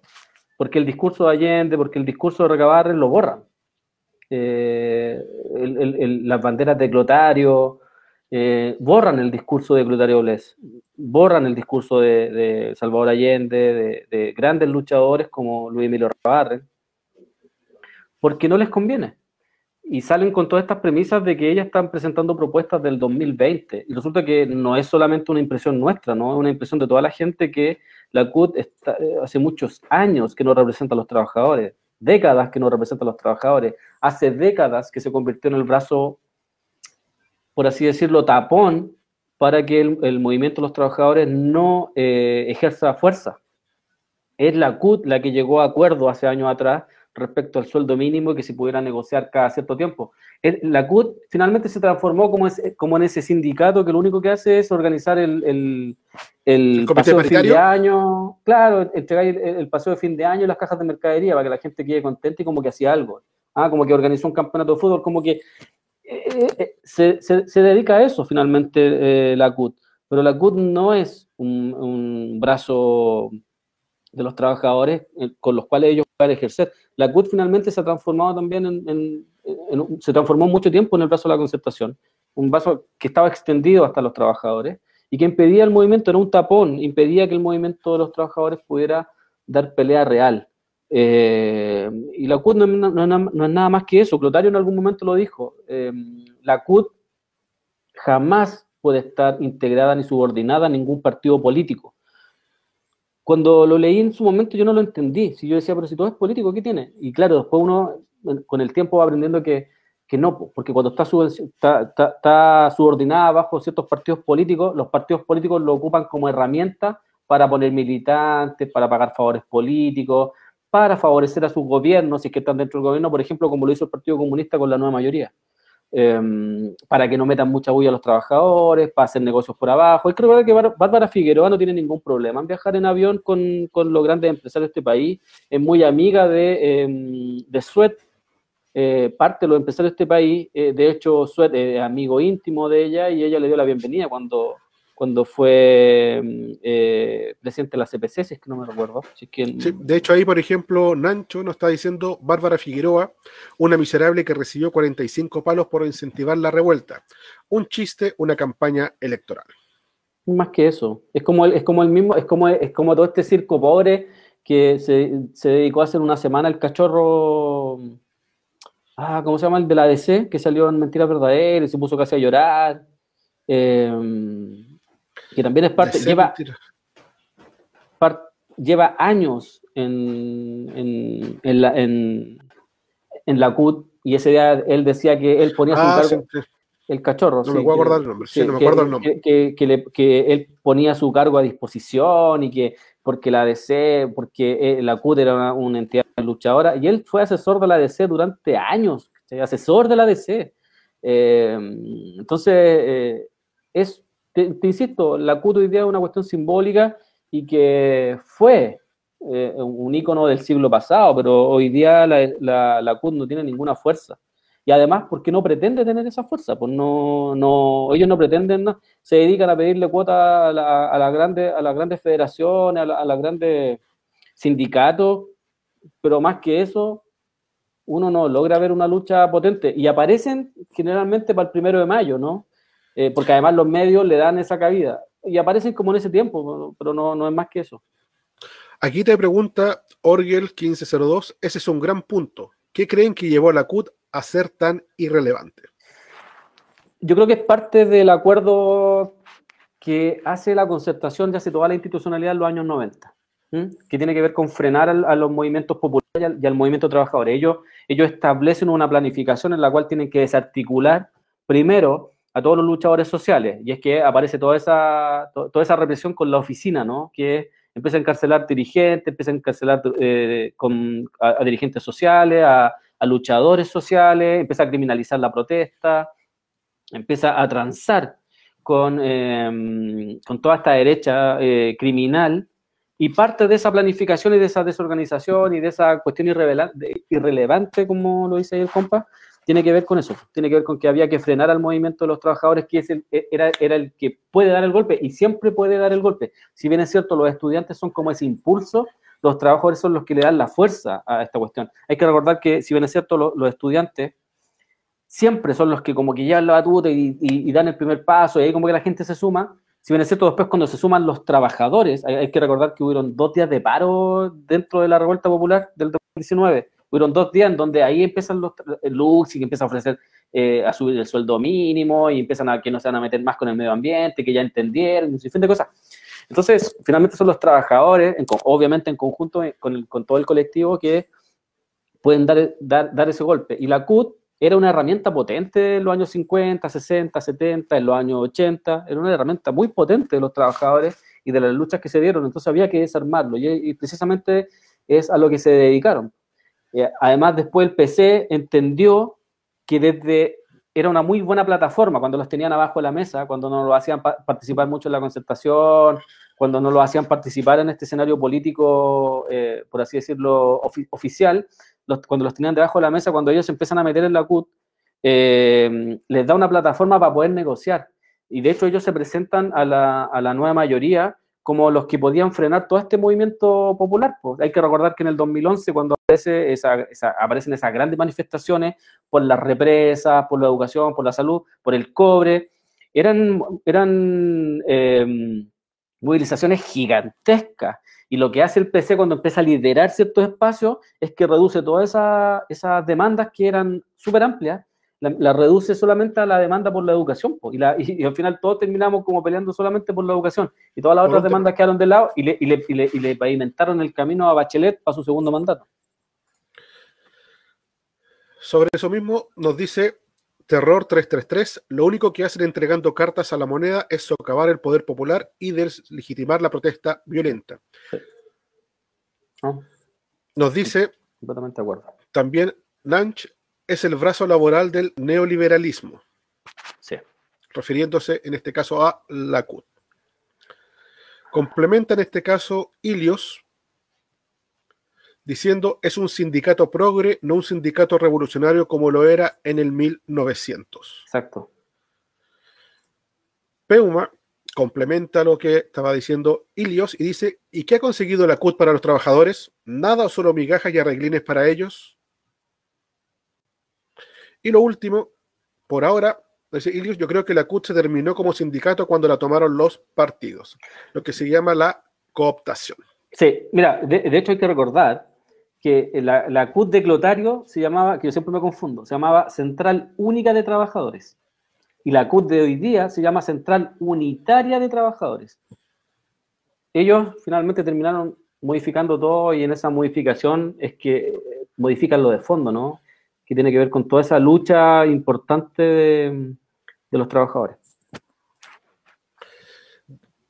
De hecho, y hablando de acuerdos, acuerdos espurios, truchos, como quieran denominarlo, vamos con el, la otra noticia de hoy que tiene que ver con un acuerdo 2.0. Y quiero en ese sentido poder eh, transmitir a la comunidad en que finalmente este diálogo ha concluido en una agenda de mínimos comunes que es necesario abordar con urgencia pensando en las familias, pensando en que le lleguen recursos de manera universal y el presidente ha estado disponible para aquello, así como también de colocar en el centro a las pequeñas y medianas empresas para que puedan tener no solo subsidios directos, sino también a partir de iniciativas que sean de fácil implementación, como las compras públicas, priorizando a las pequeñas empresas, sean parte de esta, de esta agenda de mínimos comunes así como también sectores que han estado más postergados de la entrega de las ayudas, el sector de turismo, gastronomía, los trabajadores y trabajadoras de la cultura y los trabajadores informales. En esta agenda Bueno, eh, lo que me llama la atención poderosamente tiene que ver con el término que se repitió a lo largo de toda esta locución, que tiene que ver con la agenda de mínimos comunes o acuerdo de mínimos comunes. Eh, implica entonces, de acuerdo a lo que podemos inferir, que acá no se logró mucho de lo que se esperaba. Y de hecho, lo que dicen con respecto a eso es que se va a ayudar a las empresas y a las pymes y que se va a ayudar al rubro que se ha visto afectado, como es el turismo, la gastronomía. Y después dice ya, y en tercer o cuarto lugar, el resto de los trabajadores a los cuales no le ha llegado nada durante todo este proceso. ¿Qué análisis haces tú con respecto a las palabras de Yasna Proboste, la nueva candidata semanal de la progresiva? Ya, antes de, decir lo que yo creo, eh, ¿habló Piñera o habló ya o no? ¿Alguien sabe si habló? hasta, el momento, hasta el momento nadie le ha salido a putear, así que me imagino que todavía no salió. Ya, dale. Lo que hace Yanna Proboste es precisamente lo que conversábamos en un principio, que tiene que ver con toda esta, con, todo este salvataje, con toda esta ola de ofertones que sale a, señalar, pero eso que decís tú eh, no es casualidad, lo que ella sale es a tranquilizar al, a los empresarios, que son los que están generando mucha utilidad en este tiempo, hay que recordar, y lo digo, lo digo siempre que puedo, eh, majaderamente, eh, son los empresarios los que están incrementando su fortuna en más de un 70%, en plena pandemia. disculpa que te interrumpa. Recuerda lo que pasó hoy día con Codelco. No es casualidad tampoco. Codelco ha logrado en el primer trimestre las mayores ganancias desde hace 20 años. Exacto, no es casualidad. no es casualidad que... Exacto, no es casualidad que vengan hoy día a poner en el tapete el tema de la venta de Codelco. Es precisamente por eso, y porque hay un tema ideológico también detrás, ¿no? Pero, pero respecto a lo que, a lo que señala eh, Yanna Proboste, bueno, hay una versión. Si alguien la está escuchando la que me dio ahí la versión, la voy a decir.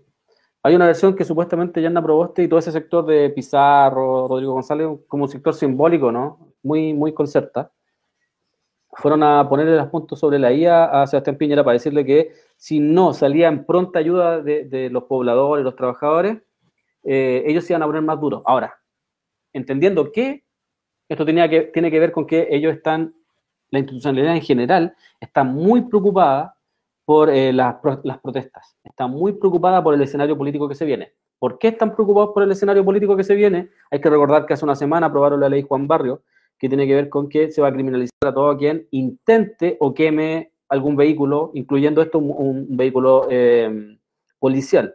Y saben perfectamente que se producen las protestas, ¿no? Eh, entonces, lo que, lo, que están eh, a, lo que se están anticipando es que el próximo gobierno que venga es recibir todo lo más tranquilo posible que, se reciba con la mayor gobernabilidad posible. Es por eso que ellos entienden que Piñera hoy día puede ser un peligro porque pone en constante desborde a la institucionalidad, la pone en a un límite constante al no entregar las ayudas necesarias para que cierto sector se calme. Y, tú dijiste algo también, eh, hay que entender de que ella habla del registro social de hogares. Y hay, que, y hay que recordar que no todo el mundo está en el registro social de hogares. Entonces, ellos quieren tratar de, entre comillas, ayudar a todo ese sector que hoy día está dispuesto a movilizarse, que es el sector histórico que inclina la balanza, que es todo este sector, todas estas capas medias, porque no son clase media, estas capas medias que están ahí, que siempre no saben si están en el lado cuico o en el lado pobre, ¿cachai? Dependiendo de, su estado económico, es donde están. Eh, entonces ellos son siempre los que inclinan la balanza y seguramente las ayudas van a ese sector para impedir que ese sector esté dispuesto a salir a manifestarse, que es el sector que, te, lo digo ahí, es el sector que hoy día está inclinando la balanza y que probablemente puede salir a protestar, que puede salir a armar barricadas, que puede salir a cortar calles, ¿cachai? Es todo ese sector que le impide al próximo gobierno, si queda poco, no, no queda tanto, las elecciones son en diciembre, noviembre. Sí, noviembre. Eh, entonces quedan un par de meses nomás para eso y seguramente van a querer que eh, el escenario político esté lo más eh, calmado posible. Em, porque ellos entienden que Piñera hoy día su comportamiento, un comportamiento que pone en, peligro la institucionalidad, esa institucionalidad que a ellos les, ha permitido, ha permitido gobernar, les ha permitido enriquecer empresarios, les ha permitido robar en total impunidad, les ha permitido realizar cualquier tipo de crimen eh, en total impunidad, le ha permitido armar sus negocios a costa de millones, eh, entonces no van a querer que eso se modifique. Eh, y yo eh, creo que es plausible la teoría de que le fueron a, poner los puntos sobre la I respecto a que debe ponerse, porque si no, esto se puede desbordar y se puede transformar en ingobernabilidad. Y a contraparte, creo que Piñera también está pensando en que en algún momento él se tiene que ir y no sería malo que le siguieran las protestas al próximo gobierno. Porque si el escenario político y el escenario económico, social que exista es, eh, se empieza a desbordar, igual como se les desbordó a él, eh, probablemente van a tener que negociar, van a tener que negociar. ¿Y con quién van a negociar? Con ellos. Entonces, Hay, que ir, hay que ir leyendo cómo, cómo, es lo que viene. O sea, de hecho, la ley Juan Barrio es una ley que aprueban los sectores de la derecha oficial, pero también la aprueba el PPD, el Partido Socialista, la Democracia Cristiana, también la aprueban. ¿Y la aprueban por qué? Porque también la ven como una herramienta que les va a servir para cuando ellos sean gobierno. nos están llegando los eh, primeros antecedentes de que ya están llegando los pacos a algunas poblaciones, Villa Francia, Lo Hermida y La Pincoya. Ya están actuando los pacos en esas poblaciones dentro de los comentarios tenemos acá lo que nos están diciendo Nach, discurso brillante pero consecuencia ninguna. También dice Ivana Ouduan, pensando en los empresarios y las AFP, tienen que mantener el negocio porque son ellos los que los financian sus campañas y después los que legislan a favor de ellos. Sí, pues, hay que recordar que Piñera insiste en que los 200 mil pesos tienen que pasar por la, por la AFP. Y eso no es más, no es más ni menos que inyectar dinero en la AFP. No, no, no tiene otro sentido. Ilius dice, estos huevones están aprovechando para seguir robando y reprimiendo, van a aprovechar el estallido y la pandemia. De hecho, lo hemos dicho casi todos los días, se han enriquecido durante la pandemia, hoy día Codelco está en un pico histórico, Así que eh, para ellos la pandemia no ha existido. De hecho, han aprovechado la misma para seguir enriqueciéndose. Eh, hola Nacho, saludos. Dice, ayudar a los trabajadores es financiar la crisis con el tercer retiro. Como salió, Piñera no merece acusación constitucional. Los trabajadores siguen manteniendo y sacando a flote la crisis. Así es. Y Ronanch dice, la presión va a seguir en el próximo gobierno, sea quien sea que salga elegido. Ojalá. ya sea Boric, Provoste, Lavín, Cast o Tarud. Oye, pues si Boris ni siquiera ha podido juntar las firmas, No, pues si por eso se quiere aliar también con... Yo voy, estoy acercando a Jadwe, dice, pues bueno. estoy acercando a Jadwe, poquito a poquito. No me voy a acercar a Pamela Giles, pero sí a Jadwe. Todo tiene que ver que, con... Sí, pues. Todo tiene que ver aquí con tanta convicción. cuoteo. Tanta convicción, Gabriel Boric. En septiembre decía, o en septiembre, octubre decía que no iba a ser candidato por ningún motivo. En, marzo ya estaba anunciando su candidatura. Eh, ahora dijo, yo no votaría nunca por Daniel Jadwe porque, no, porque eso sería, o que, o que, y que además Daniel Jadwe no le puede ganar a la derecha. Y hoy día ya dice que ya, ¿cuánto? No pasó ni un mes de esa declaración y ya está señalando que, que se puede acercar a Jadwe. No, que dijo que había revisado algunos puntos de Jadwe y habían ciertos acuerdos, pero que con Pamela Giles todavía tenía cierta distancia. Entonces, él siempre eh, actúa de acuerdo a, a los cálculos. Que ahí no hay ninguna convicción política, no hay ideología, es un tipo al cual no se le puede creer absolutamente nada. De hecho, recuerda cuando trató de meterse en el negocio del Sename también. O sea, no. Bueno. Es un tipo que no merece absolutamente ningún tipo de, su papá. de credibilidad. Vamos a pasar a, a otro tema, algo que ocurrió hoy también, eh, donde eh, ¿Cuántas personas han perdido ya los ojos en este país, Carlos? ¿Tú tenías una cifra aproximada? Más, más de 400 personas. Más de 400 personas. Algunas de ellas habían optado a una cirugía que le iba a pagar el Estado y tenemos el testimonio de una de las, no las personas directas de las que eh, tuvo esta operación, sino de alguien que fue, eh, que sufrió terrorismo de Estado. Lamentablemente vuelvo con otra denuncia pública. A una compañera con trauma ocular, Gloria Moraga, le están exigiendo la devolución de su prótesis. En noviembre del año pasado, el Ministerio de Salud se comprometió a costear prótesis de cristal para varias personas que sufrimos trauma ocular en el contexto del estallido social. De todas las personas que estaban en lista para obtener esta prótesis, solo tres se la pudieron realizar y una de ellas es Gloria. El ministerio también se comprometió a pagar estas mismas prótesis en marzo de este año para los compañeros restantes, lo cual tampoco ocurrió. Y hasta el día de hoy el ministerio no ha pagado por esas prótesis, por lo cual le están exigiendo la devolución de la prótesis a Gloria. Mi prótesis, que ustedes dicen que se ve tan bonita y tan natural, también fue hecha por este protesista. La tuve que pagar yo con mis medios y el ministerio se comprometió a pagarla, lo cual tampoco ha hecho. Estas prótesis valen más de 500 mil pesos. Y esta es otra de las vulneraciones que tenemos que aguantar por parte del gobierno y el Ministerio de Salud. No solo nos sacan los ojos, también nos sacan las...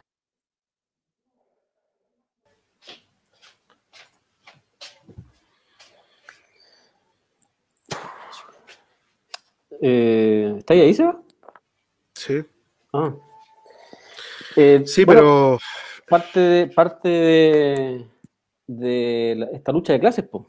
Esto esta es la mal y la que nunca bien ponderada y que algunos dicen que no existe, lucha de clases.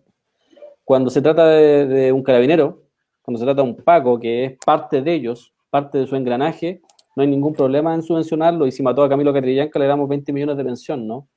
Eh, sin embargo, cuando es alguien de nuestro pueblo que haya participado en, en protesta, que no haya participado en protesta, si ellos entienden de que un pobre, que es un potencial enemigo, eh, se le criminaliza, se le encarcela, se le reprime si va a un comedor popular a buscar comida, no se pagan las prótesis sabiendo de que en algún momento, eh, o sea, no, no, no, no, hay, no hay contexto para entender de que te llamen de un ministerio para que devolváis una prótesis. Después que el Estado violó los derechos humanos de esa persona. Después que el Estado mutiló a esa persona y le, y, y, le cambia la vida eh, totalmente, el resto de, de, su existencia. Entonces, esto tiene que ver eh, única, y exclusivamente, única y exclusivamente con la lucha de clases, porque si fuera de su sector, seguramente estaría pagada la, deuda, seguramente estaría con, no, estaría con ningún problema y estaría eh, bien.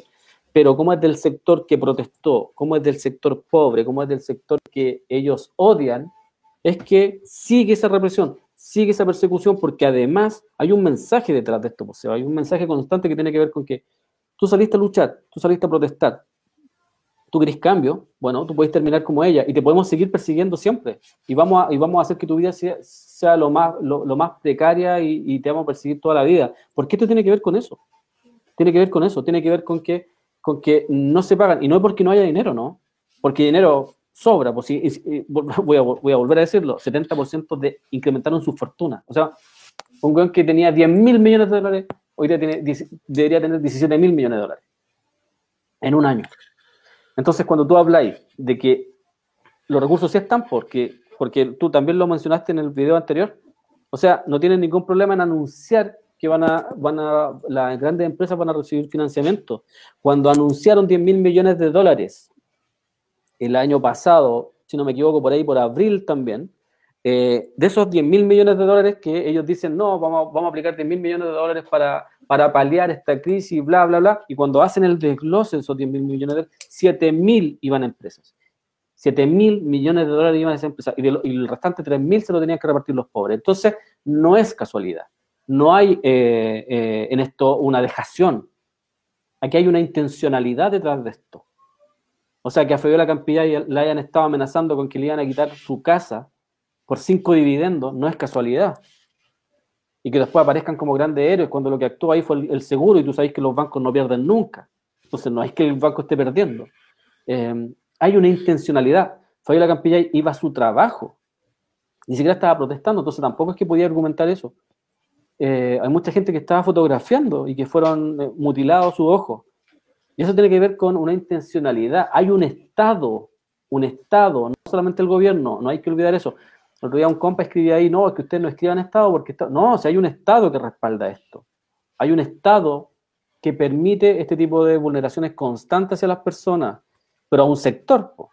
Porque resulta que cuando se quema un bosque, aparecen las subvenciones por ley de inmediato para que puedan replantar y para que más encima sigan con su negocio sin ningún problema. O sea, podéis subvencionar pesquera, subvencionar la AFP, subvencionar la ISAPRE, subvencionar a la banca, con la salud, con la educación, subvencionáis todo lo que tenga que ver con grandes empresarios, porque son parte de su clase, ¿cierto?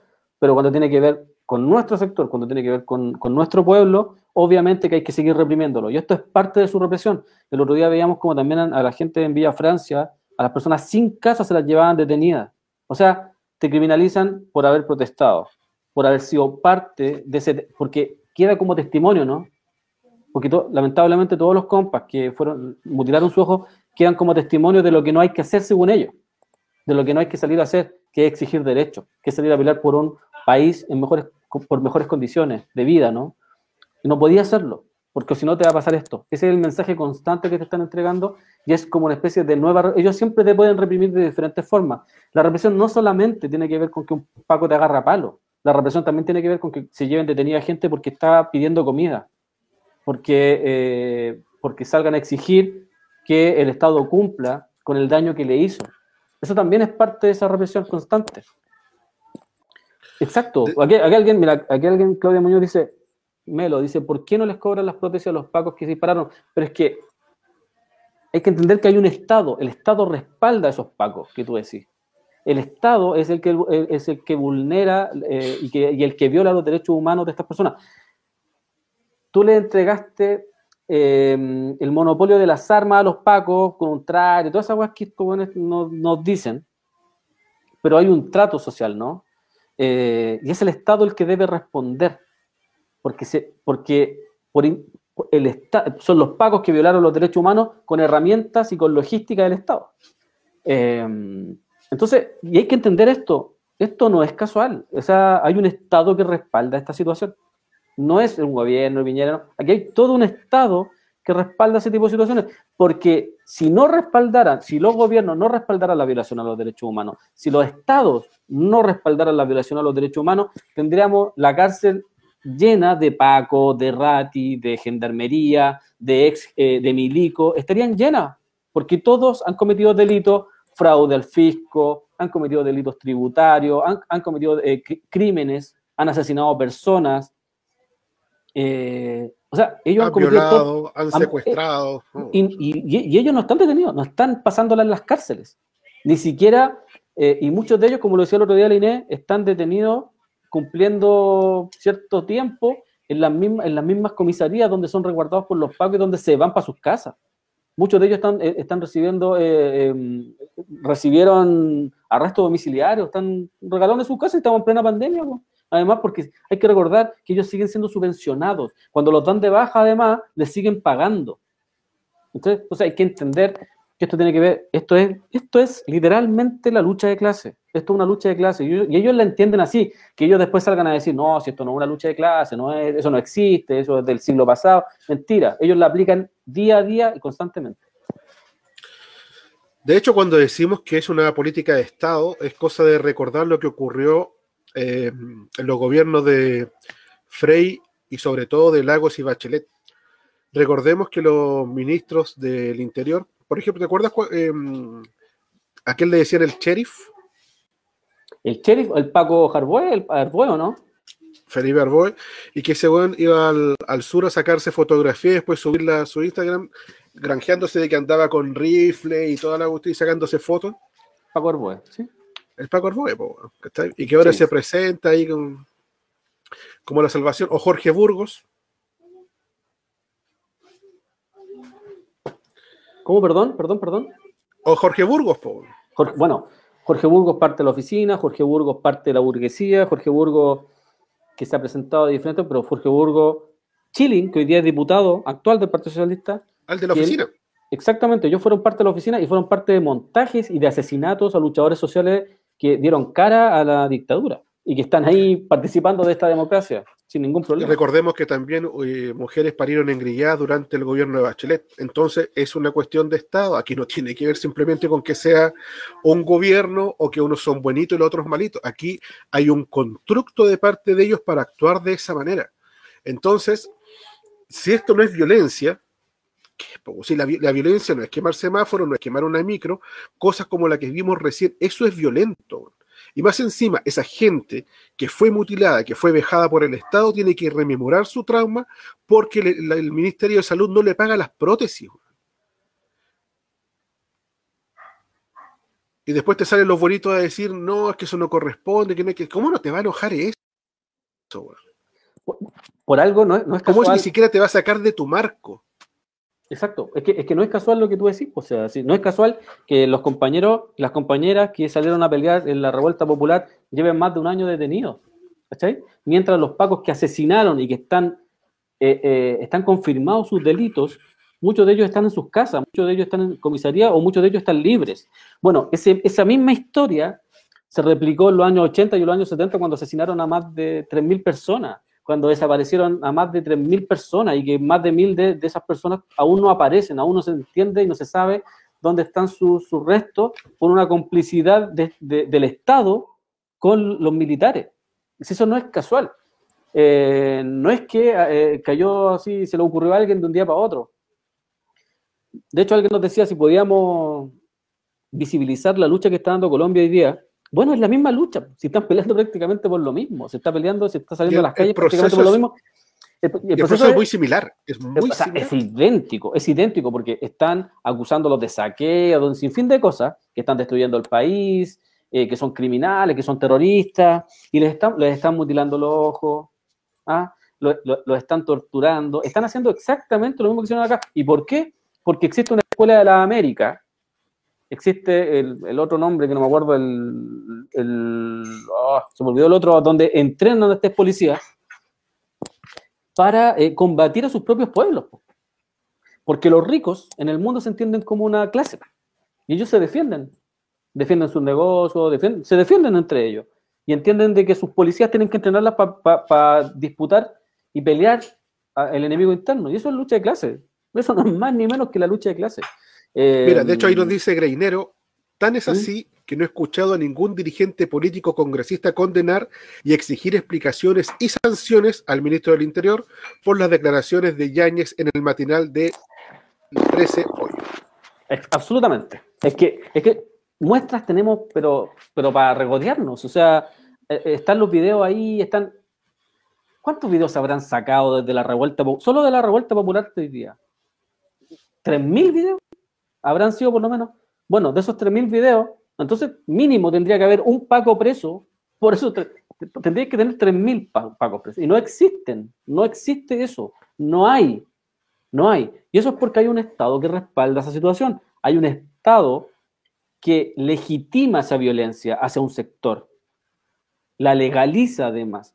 Entonces, todo, todo ese tipo de situaciones no son casuales.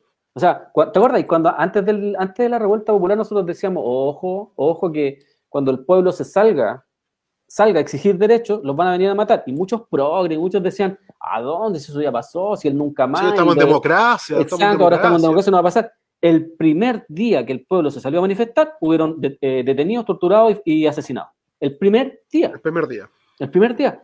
Entonces, hay que recordar, o sea, el caso Kaiser, en donde las personas que mueren dentro de, de- de- de- de esta, de este local, que supuestamente lo estaban saqueando, los peritos determinaron que las personas estaban eh, con signos de tortura y con eh, balazos, Y heridas de bala, sí, fueron heridas baleados. de bala. Entonces, eh, Ojo, y esas eh, heridas de balas antes de que fallecieran. Sí, eso Exactamente. se determinó eso. Exactamente. ¿Y eso en qué quedó? Eso debería ser un escándalo. O sea, y, y- y cuando los pacos graban esto desde adentro, ellos dicen, eh, los pacos que entran así como muy espontáneos, dicen así como, oye, eh, oye, ¿quién podría estar saqueando mientras se está quemando esto? No, o sea, es imposible. ¿Quién iba a estar saqueando mientras se está quemando esto? Es imposible, po. Además, cuando muestran los cuerpos, los cuerpos no tienen nada al lado, no tienen, no sé, ropa o, algo, algo que indique que ellos están saqueando. Entonces, eso debería ser un escándalo y uno no ve a nadie de esta institucionalidad eh, hablando del caso Kaiser, por ejemplo, donde hay mucha gente, muchas personas, De muchos hecho, compañeros lo- que, que han sido asesinados que no, no han recibido la, la justicia ni mínima, pues, Seba, ni mínima. Los mismos peritos forenses de ese caso señalaron que les parecía muy extraño la, la- la cómo encontraron los cuerpos, Las posturas. que las, po- las posiciones no guardaban ninguna relación con alguien que hubiese muerto calcinado. Entonces, tenemos un montón de antecedentes ahí y a tanto que la prensa le gusta eh, este tipo de cosas, nunca hemos visto ningún reportaje referente a ello. En ninguno está Canal 13, Televisión, Mega, ninguno encado el diente en estas situaciones. Nosotros hemos conversado con un montón de abogados y también hemos conversado con chicos que han estado presos, que han estado detenidos. Hablamos también con, con muchachos que perdieron algunas de sus extremidades y en cada uno de los casos nos han dicho que las pruebas que se han presentado son falsas. A los muchachos los tienen detenidos con pruebas falsas y después cuando van a juicio los liberan por lo mismo porque no tienen ningún sustento. Han hecho constantemente montajes para eh, que estos chicos queden criminalizados. Tenemos el caso de lo que ocurrió en el Hotel Principado, tenemos lo que ocurrió con La. Universidad Pedro de Valdivia, no recuerdo ahora el nombre del, del palacio, eh, lo que ocurrió en Colina, lo que ocurrió en, en. Hay un montón, lo que ha ocurrido en Ovalle, un montón de situaciones donde se ha manipulado descaradamente todo lo concerniente a las pruebas y lo que hace el Ministerio Público, con la flojera de siempre, es dilatar y dilatar, dilatar estos casos mientras estos chicos siguen detenidos. Sí, de, de hecho, en Antofagasta, en Arica, en Punta Arena, en Va Concepción. sumando. O sea, en todo, en todo, o sea, y, por eso cuando ese discurso dicen, oye, los pagos, el pago se arrancó con los tarros, no, eso es mentira. La institución está formada precisamente para eso. La, la institución está, la institución siempre ha sido criminal, siempre fue asesina, siempre fue formada para em, perseguir al pueblo movilizado. Lo que pasa es que hoy día además se sumó que a todo eso criminal, una institución, una institución nefasta, que además entendieron de que como todo su sector robaba, ellos, bueno, también podían robar. ¿Ah? Y, no, y- y acá mira que dice, Mati Tech dice, ah, perdón, se me fue. Ah, perdón. Ah, pero No, dice, pero- acá en Talca hay muchos detenidos sin pruebas, los culpan por quemar un McDonald's. Exactamente, exactamente. Que, mira, si uno, yo me recuerdo, ahí se, se empiezan a venir varios recuerdos de la revuelta del 2019. ¿Cuántos supermercados líderes se quemaron? Se se- eh, eh, habían sectores donde solamente se quemaban los, los- los supermercados Sí, líderes. pues, sí. Y que, y, que, y que el líder amenazaba con que se iba a ir del país y todo, y ahí, bueno, ahí están reconstruyendo los supermercados, los huevones cobraron seguro y todo. Eh, entonces, hay, Bueno, se, Hay- se están hay- quemando hay- las el mercado. exactamente, y mucha gente fue asesinada adentro. Aquí en, en- en- también en, en la estación eh, de Plaza Maipú, me recuerdo, que apareció un chico eh, asesinado, eh, quemado, y él apareció también, que los peritos decían con una bala. Y este niño, la mamá contaba, bueno, le hicieron hasta un, homenaje en el Liceo Nacional de Maipú, que era el chico que tenía mejor eh, notas en el, en el liceo. Y que aparece con una bala que pertenecía a, a una arma militar. Entonces no son cuestiones casuales. Y hoy día, como dice el Nancho ahí, claro, seguramente no van a estar hablando nada de, no van a decir nada de Colombia, porque Colombia es parte del engranaje también, pues parte de, esa, de esa oligarquía, es parte de esos gobiernos neoliberales que implementa y que está constantemente subvencionando y que está constantemente apoyando a Estados Unidos. Son, son sus camaleones, ¿no? Son, su, son sus esclavos, son sus perkines. ¿Ah? Eh, si los pacos son los perkines de los gobiernos, bueno, Piñera y Duque y todos, estos, todos esos gobiernos son perkines de Estados Unidos constantes. Son, están ahí simplemente puestos para que Estados Unidos pueda venir a robarse también en total impunidad. Em, entonces hay muestra, eh, tú lo decías hace un rato, y, no es que sea un gobierno. Antes de la revuelta popular, el gobierno que había reprimido y que había ocupado la represión y la ley, eh, la ley antiterrorista, había sido la de Michelle Bachelet, y la misma que había prometido en campaña no ocuparla, la ocupó contra, contra el pueblo mapuche. En el tiempo de Bachelet, cuando Guanchumilla era intendente, fueron esposados niños de 9, 10, 11 y 12 años. Esposados y los llevaron, los expusieron a todos los medios, los pusieron ahí en un tribunal. Mientras Chumilla cojeaba, Mientras, exactamente. Y, mientras le llevaba, le llevaba la bandeja a Pedro Cayuqueo, eh, entonces, muestras tenemos para regodearnos. O sea, en el, eh, Elwin, que anda un güey, hay un güey que se llama en Twitter Tomás Elwin, ¿no? Que tiene que ver, algo que ver con Es sobrino, es un, abogado PUC que es más weón que Mariana Elwin. Eh, es un ser despreciable, weón. Bueno, ese personaje. Aparte de ser ahueonado, es abyecto. No, sí, es, como, es como el Axel Kaiser de, ese sector. Es muy. Eh, habla un montón de weá y habla de democracia y todo en su gobierno. Primero, su abuelo fue un golpista eh, que estuvo dispuesto a que muriera mucha gente por defender esta, institucionalidad, no defender la democracia. No engaña aquí a vender. Ellos jamás defendieron la democracia porque fueron parte del golpe.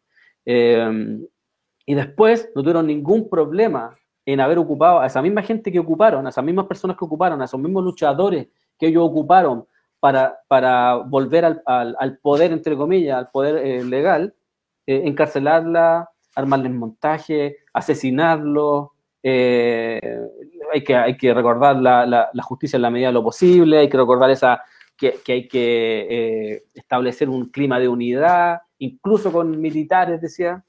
Eh, civiles y militares. Civiles y militares, exacto. Estadista, ¿dónde la viste? Un viejo de mierda oportunista nomás y que no tenía ni un brillo aparte de tener poder.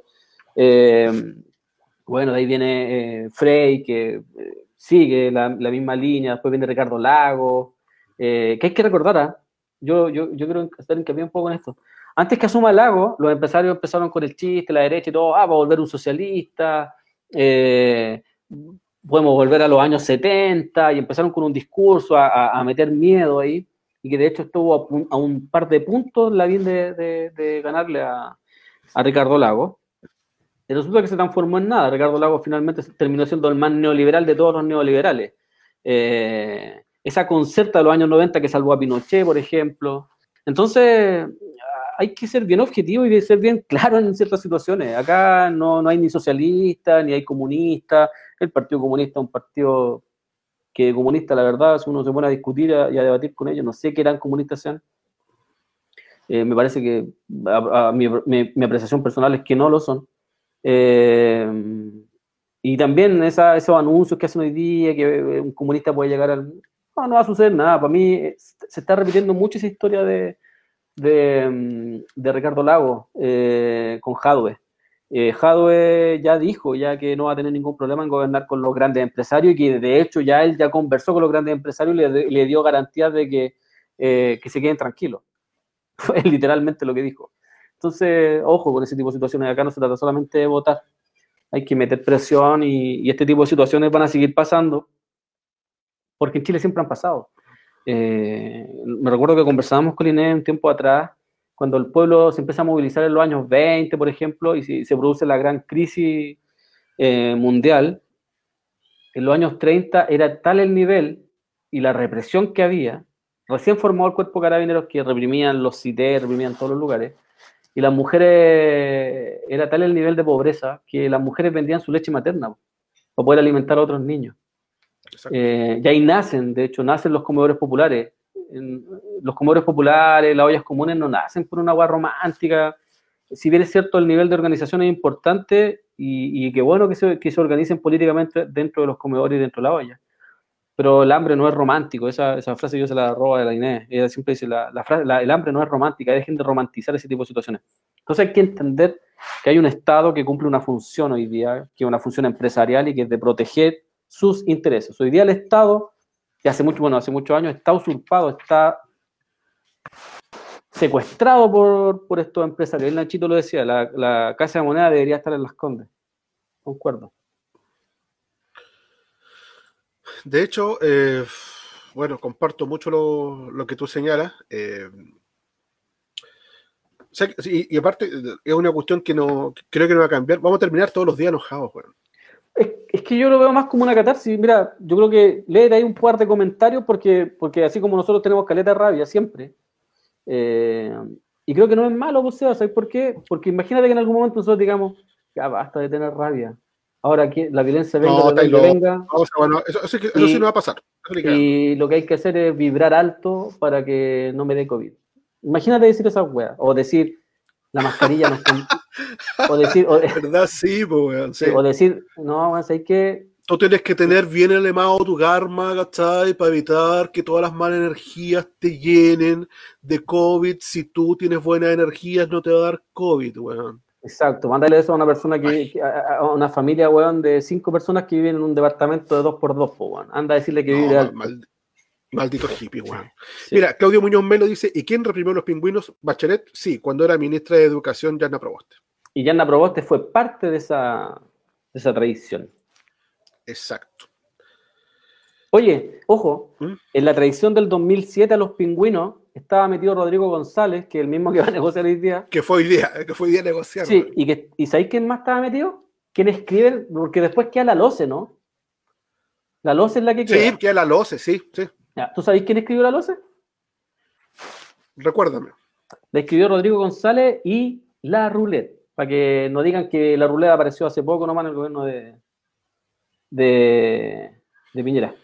La Roulette viene hace Mira, mucho rato metido en, en- en diferentes gobiernos. Y ahí el, el profe Smith nos dice Namaste, Namaste, profe Smith. Namaste. Ah. No, ahora me acordé de Raludet porque en esa época también estaba metido en algunos textos del Ministerio de Educación. Él escribía columnas y después pedía que lo ocuparan como, como referencia para hacer algunos ejercicios. Sí, po. Y les dice, ya estoy chato a tanta gente ultrajada por el Estado, tenemos que darles golpe duro a pesar de que nos digan terroristas. El terrorismo Claro. de Estado está instaurado, así que cualquier mote que nos digan da exactamente lo mismo a estas alturas. Eh, Claudia Muñoz dice, yo creo lo de los pacos les va a reventar en la cara al gobierno de turno porque están muy infiltrados con la droga. Hace años que vienen infiltrados con, Sí. con la droga. Un gran problema también que hay. Y nos dice, y nos dice, terroristas no importa, seremos terroristas de la oligarquía. Son hermoso eso. Dice el. Sí, po. Ronash dice: Ricardo Lago se pitió hasta los micreros de las amarillas. Sí, po. Sí, po, sí. Y ahí puso el. eh, Recuerda que fue cuando instalaron el Transantiago, llegó Sonda, hizo millonario Andrés Navarro. Andrés Navarro en un día ganó 360 millones de dólares, weón. Andrés Navarro de Sonda, el mismo Andrés Navarro que es parte, es parte de la FP1, ¿no? Exactamente, el mismo, el mismo. Entonces, cuando nosotros decimos que esta cuestión es, es holística y que está todo relacionado, ahí tienen un nuevo ejemplo hoy de por qué son las mismas personas hace 40, 30, 20 años, son exactamente los mismos. Mira, de hecho, hay una weá tan cierta, pues, weón.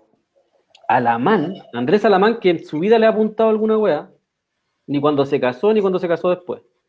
Eh, ¿Cachai? Que Alamán, era- hay un libro que yo siempre lo digo, es como mi, es como mi muletilla, ¿no? Eh, el, el fantasma de Chile, en el libro de Fantasma de Chile hay un texto, hay un documento ahí que aparece, los que estuvieron toda la reunión de 1985 en donde se, se, se, cacha, se realiza el gran acuerdo. Ahí Jaridas dice AFP modelo. Gracias, Jaridas. Eh, donde se realiza el gran acuerdo nacional, en donde en ese tiempo estaba la iglesia, estaba el, cardenal Silva, y estaba todo el sector de derecha, eh, y estaba la MAM, pues, bueno, en ese tiempo, en, ese gran acuerdo. Cacha, estaba hablando del 85, 95, 2005, 2000, cacha, casi 35 años después y están, están los mismos, weones, ¿cachai? Y si no, de lo contrario, con suerte están sus hijos, po. Eh, porque, porque la oligarquía no solamente se reproduce con votos, sino que se reproduce también en puestos de poder, en- como empresarios, como, como políticos, ¿cachai? Se reproduce en diferentes espacios, además. Los Elwin, por dar un, un nombre, weón, están en todos los espacios. No, por ejemplo, que el otro día estaba, cuando empezamos a analizar todo lo que tiene que ver con los nexos, ¿cachai? Y, eh, para tratar de buscar un poco más de información, encontré, por ejemplo, que Horst Paulman ¿Mm? Eh, está casado con la secretaria de Ponce Lerú. Mish. Tienen un hijo. A los ochenta y tantos años te dijo tuvo un hijo. Con la secretaria de Ponce Lerú, que es 40 años menor. Wow. Wow. Entonces, cuando, cuando decimos que tienen la cola enroscada, la endogamia y todo eso, no estamos tan alejados. Es cosa de que revisemos los nexos que hay entre medio. Marcela Cubillos, por ejemplo, con no solo con Alamán, sino con su ex esposo, que también está metido ahí, Car- Carlos Eugenio Lavín. Bueno, son todos parientes, todos. El, todos, el ex esposo, el ex esposo de Marcela Cuello es Carlos Eugenio Lavín. No, pero tiene nexos familiares. en ese Ah. momento. Entonces, Bueno, la, la, la Pepa Hoffman, que tiene a toda su familia en el estado viviendo más de 15 años, por ejemplo. A todos. Lo mismo que hizo Chadwick. Los, exactamente, me, acordaba de eso. Chadwick también poniendo, que ellos, ellos hablan de que la gente quiere vivir gratis, porque ese es el discurso de ellos. Y Chadwick, weón, tiene tenía toda su familia en diferentes espacios de, de la moneda, además. po. Mira, acá la Claudia Munoz Melo dice, esto es lo que deberían profundizar los periodistas, pero en democracia no existen revistas como Caos Análisis.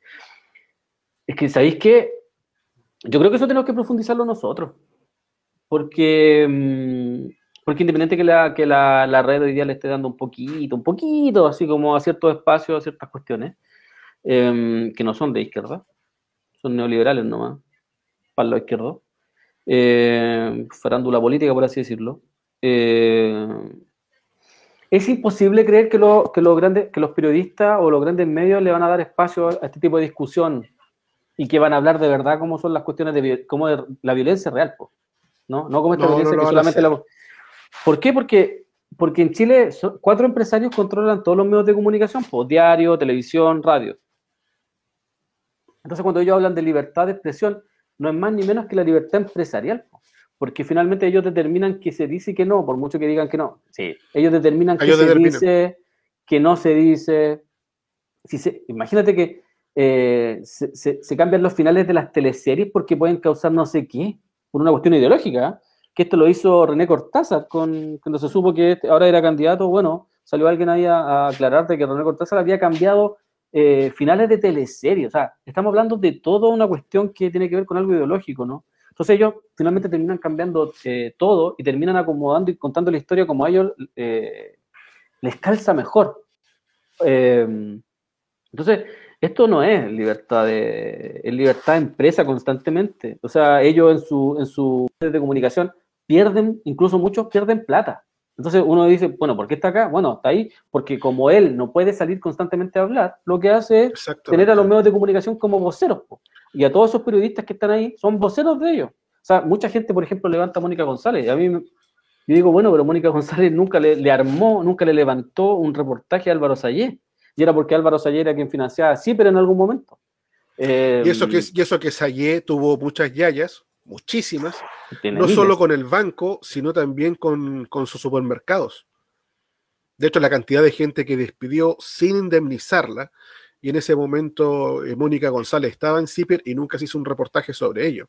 Exacto. Considero, por ejemplo, yo siempre voy a descreer de cualquiera de estas personas que trabajan en esos medios y que se arroga ser la voz del pueblo, como Julio César Rodríguez, como Mónica González, como Rodrigo Sepúlveda. Si ellos están ahí, es porque los empresarios quieren.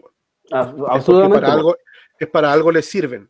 Mira, Porque el discurso siempre va a ser hasta ahí, siempre como ha sido la- esta democracia, siempre va a ser en la medida de lo posible. mm, Entonces ellos nunca van a salir, van a- nunca van a romper los marcos. po. Si Mónica González constantemente lo que hace es estar en contra de las manifestaciones. po. sí. Constantemente lo que hace es decir que esa no es la manera, no es la forma, como señalando directrices de cómo se tienen que hacer las cosas. Entonces, alguien que supuestamente está en contra del modelo o favoreciendo al, pueblo, no hace ese tipo de declaraciones. Mira, de, hecho, cuando uno, cuando uno habla de, mm, de progresistas, eh, todo, esto, todos estos vacíos que existen en política, todos estos vacíos que existen en histórico, se van llenando con todos estos personajes. Pues lo que hacen, lo que hacen estos empresarios es poner a ciertos personajes que se pongan a hablar cuestiones para llenar esos espacios. Entonces viene Julio César Rodríguez y llena ese espacio, por eso la gente dice, eh, deberían haber más Julio César Rodríguez, deberían haber más Mónica González, porque tienen ese discurso como que llena esos espacios, ¿cierto? Que es el link entre que estaba muy facho el, periodismo y había un espacio ahí que estaba inconcluso, que no, no habían muchas voces o que las voces eran medio tibias. Entonces como que vinieron a hablar un poquito de sentido común estas personas. Y con el puro sentido común es que la gente lo, entendió como líderes y todo eso. Pero hay que recordar dos cosas. Julio César Rodríguez constantemente criminaliza la violencia, eh, criminaliza la manifestación porque él dice que hay que llegar a, diálogos dentro del Congreso. Entonces tú decís, pero ¿cómo vaya a llegar a diálogo dentro del Congreso si el Congreso está todo cooptado por empresarios?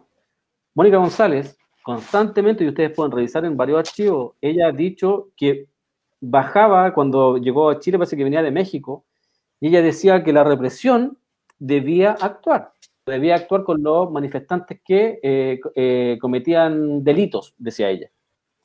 Entonces tú no podías eh, legitimar nunca la represión. Porque la represión termina en lo que terminó, asesinando personas, termina mutilando. Tú no podís, y no podís separar, insisto, manifestantes bonitos, que supuestamente son los que van con la... Porque eso es mentira. Porque si tú me dices, no, lo que pasa es que hay que separarlo, y yo te digo, no es mentira eso que te está diciendo. ¿Sabes por qué es mentira? Porque a Fabiola Campillay le volaron los ojos sin hacer absolutamente nada. Ella iba para su trabajo. Entonces su discurso de querer separar a los manifestantes buenos de los malos, además que tampoco nunca terminan nada. ¿De qué sirvieron las marchas familiares del Noma FP? y que terminaban, terminaban como con una fiesta, weón, con, un, con weones cantando arriba un escenario y después ellos entregando una carta en la moneda. ¿En qué terminó eso? ¿Cachai? Entonces, hay una falsa premisa respecto a, las manifestaciones, a estos supuestos líderes que, no sé, se pasean a Moreira. Oye, weón, en serio, pero en serio, en serio. ¿Es difícil pasarse a Moreira? Cuando el weón te está entregando unos argumentos de mierda y en lo que yo insisto, la realidad te indica que no es así. Cuando estos weones dicen, no, es que si, la, eh, eh, por ejemplo, lo que decía Briones, que el impuesto del IVA, eh, los súper ricos no van a pagar, no van a comprar, no van a pagar el IVA del, del, del, pan de 10 lucas. De 10 lucas. ¿En qué mundo vive ese weón? ¿En el pan de oro donde vive él? ¿Cachai? O, que, que eh, la leche está más cara acá en Chile que en, Inglaterra. O sea, ese tipo de argumentos eh, hay que saber mucho de verdad para paseárselo un rato. A Moreira, en serio. Si a Moreira lo hecho, no es tan complejo pasearse un facho como ese tipo o personajes que han estado, que han sido corruptos. Yo también eh, quiero hacer mucho hincapié, no solo en esos medios, sino que han surgido ciertos medios que eh, se arrogan el rótulo de, dependientes o de autónomos sin serlo. Eh, me parece peligroso que incluso que aparezcan algunos próceres del periodismo virtual eh, que no tienen la estatura moral ni ética para hacerlo. Fíjense muy bien, por favor, lo que están haciendo algunos medios digitales, virtuales, supuestamente de izquierda, ganando clickbait a partir de noticias que son, que o sea, que de hecho no son noticias, que en algunos casos están siendo auspiciados por partidos políticos. Fíjense muy bien, por ejemplo, lo que está haciendo Gamba con los clickbait. Es decisión editorial, es decisión de ellos, está jugando con, con ese tema, pero que no se arrogue el rótulo de izquierdista si está recibiendo, uno, financiamiento, y segundo, si está apoyando a candidatos de la democracia cristiana. Por lo menos, para mí, en mi bando no puede estar alguien que tiene esa doble moral. Sí, absolutamente no, no, no, no, requiere mayor análisis. No, estaba leyendo un tuit aquí de alguien que decía, eh, Nicolás Barriento Alarcón, dice, en un tweet, dice, Radio Villa Francia miente, está tergiversando lo que pasó hoy día. Una radio como medio de radio emisión no puede mentir. Ni menos abrogar, dice, no sé qué abrogar. Eh, palabras y agendas inexistentes. Sean serios y miren la necesidad de la gente. Hoy más que nunca necesitamos una renta básica universal. No sé a qué se refiere con que estamos mintiendo. Cuando parece que por lo de la llana probó. Eh, aparte que le estamos diciendo, eh, para mí va a seguir siendo cocina, no sé de qué está hablando. Eh, pero, si pero si claramente es una cocina, yo no, yo no sé de qué quiere, cuál es el triunfo que se ha obtenido en torno a esto. Y, no, sé, y no sé, no, no entiendo tampoco quién le arrojó eh, lo de líder a Yanna Proboste. ¿Quién le dijo que ella tenía que ir a negociar por todos? Cuando ellos han sido parte de estos 30 años de política inexistente en salud, en educación, eh, en todo sentido. Y fue con, insisto, fue con Jorge Pizarro y con Rodrigo González. No, no resiste mucho análisis esa, esa tesis de que, de que esto no fue así. A mí me da absolutamente lo mismo lo que digan. Em, para nosotros no va a cambiar. ¿Y que La historia nos avala en eso. Ellos han sido parte de acuerdos constantemente espurios que no han tenido ningún tipo de, de legitimidad, al contrario. Lo han hecho legales, pero no son legítimos. Eh, sí, Terror 3. Pan de 10 lucas, sí. Aunque no lo creas, Briones dijo que había gente que compraba pan de 10 lucas. Eso dijo Briones, pues dijo que para, eh, para argumentar de que no había que retirar el IVA, eh, argumentó de que los ricos iban a dejar de pagar el IVA del pan de 10 lucas que se compraban. Entonces, porque claro, siempre que se habla de impuestos, además ellos dicen que son medidas populistas, yo no sé en qué parte del mundo aplicar impuestos a los más ricos es una medida populista. No es una medida populista, eh, en lo absoluto. Eh, entonces hay un sinfín de cosas que son falsas constantemente. Eh, eso, eso argumentar, el IVA es, es de hecho, y lo, lo, ha dicho la Fundación Sol y varios economistas más que no son precisamente de izquierda, que el IVA es un impuesto a los pobres ni más ni menos, porque los ricos lo que hacen es eludir y evadir ese impuesto con diferentes herramientas que tienen para hacerlo y que además por intermedio del IVA compran autos, compran casas, compran un montón de cuestiones. Entonces, todo eso que dicen es absolutamente falso. Y acá nos, está apurando el, el, profesor Smith para que nos vamos. Ya, lo último, que estaba leyendo lo que puso este Nicolás Barriento. Compa, ¿de qué conejo, de qué sombrero te sacaste ese conejo, de ¿De dónde? ¿De dónde sacaste que Yanna Proboste es líder de algo, weón? ¿Qué estáis fumando? O, weón, esto debe ser un bot, si nadie puede ser tan ahueonado. Debe ser un bot, weón. ¿Cómo puedes decir que Yanna Proboste es líder, weón? Alguien que le, mandó los, pacos cuando fue ministra de Educación a pegarle a niños de 3 años, weón. ¿Qué mierda tenía en la cabeza? ¡Ahueonado!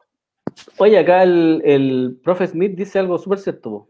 Eh, no sé quién lo mandó, pero dice ahora, levantándolo de error, la agenda de mínimos comunes de Yana Proboste, la nueva candidata de la Concerta, sale al paso de la crisis para entregar tranquilidad a los empresarios, mediante una agenda que incluye nuevas leyes para criminalizar la protectora. Eso es, la ley, la ley Juan Barrios, y sale, sale a eso. Ellos siempre salen a eso. Todos se cansan. Mira, a todos los que están acá, los poquitos que puedan estar, fíjense en los discursos de cualquiera de cualquiera. No soy ni izquierda ni derecha, eh, los empresarios tienen que estar tranquilos. Siempre salen a dar pruebas de blancura respecto a que ellos también pueden gobernar este país y que no se va a quemar este país y que ellos van a poder seguir teniendo, porque lo que hay detrás de eso es que ellos van a poder seguir teniendo sus utilidades tranquilamente, van a poder, eh, van a poder seguir haciendo sus negocios truchos sin ningún problema y que no les va a suceder nada. Eso es lo que hay detrás de ese discurso constante. ¿Y quién vaya a decir que la democracia cristiana alguna vez ha estado con el pueblo? O, analizamos a Yanna Proboste, ya lo hicimos, o sea, del 2007 en adelante traicionó la revolución pingüina y de adelante fue, fue parte de todos los pactos sociales que realizó la clase política contra el pueblo chileno.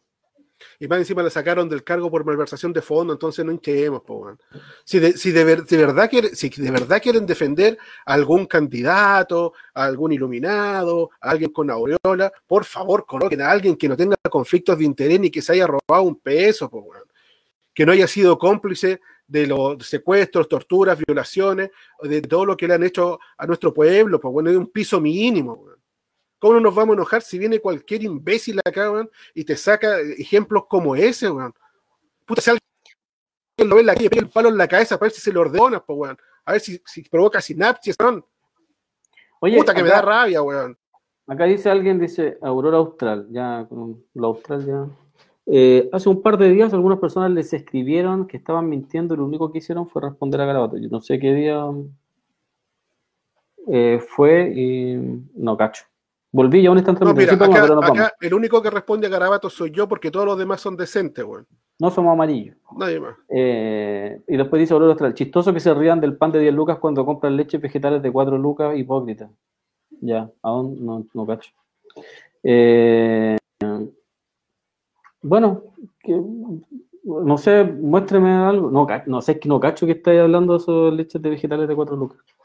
Eh, Claudio Munoz me lo dice, por eso yo estoy acá, porque no les compro los establishment, pero sé que podemos tomar eh, más espacio. Sí, pues, sí, yo creo que eso es lo que hay que levantar, pues son nuestros propios espacios y contar nuestras propias verdades nomás. Yo, a mí no me vengan a vender pomadas de, de, de esta clase política que nos va, que nos va, o que esta clase política es la solución a algo.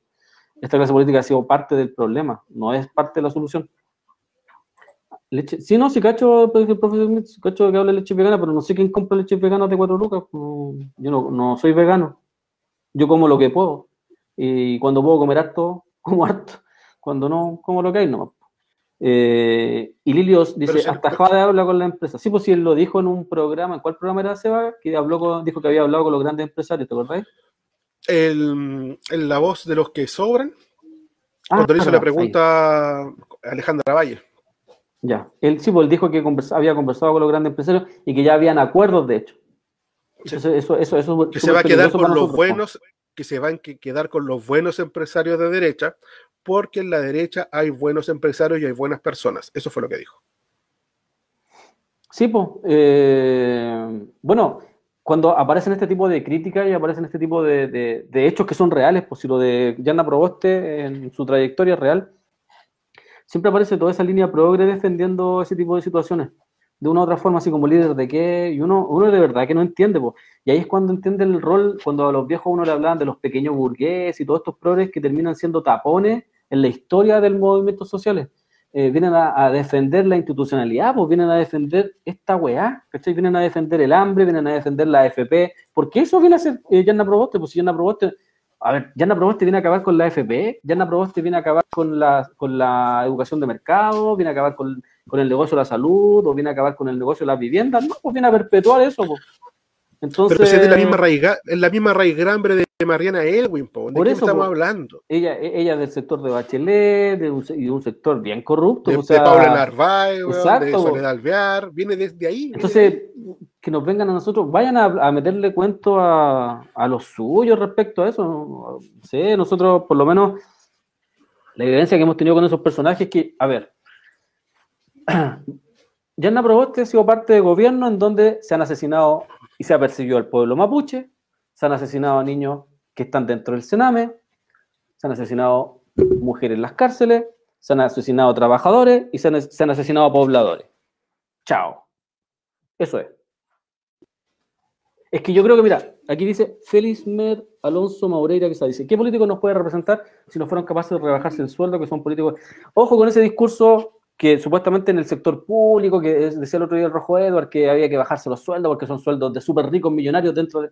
Esa weá es una...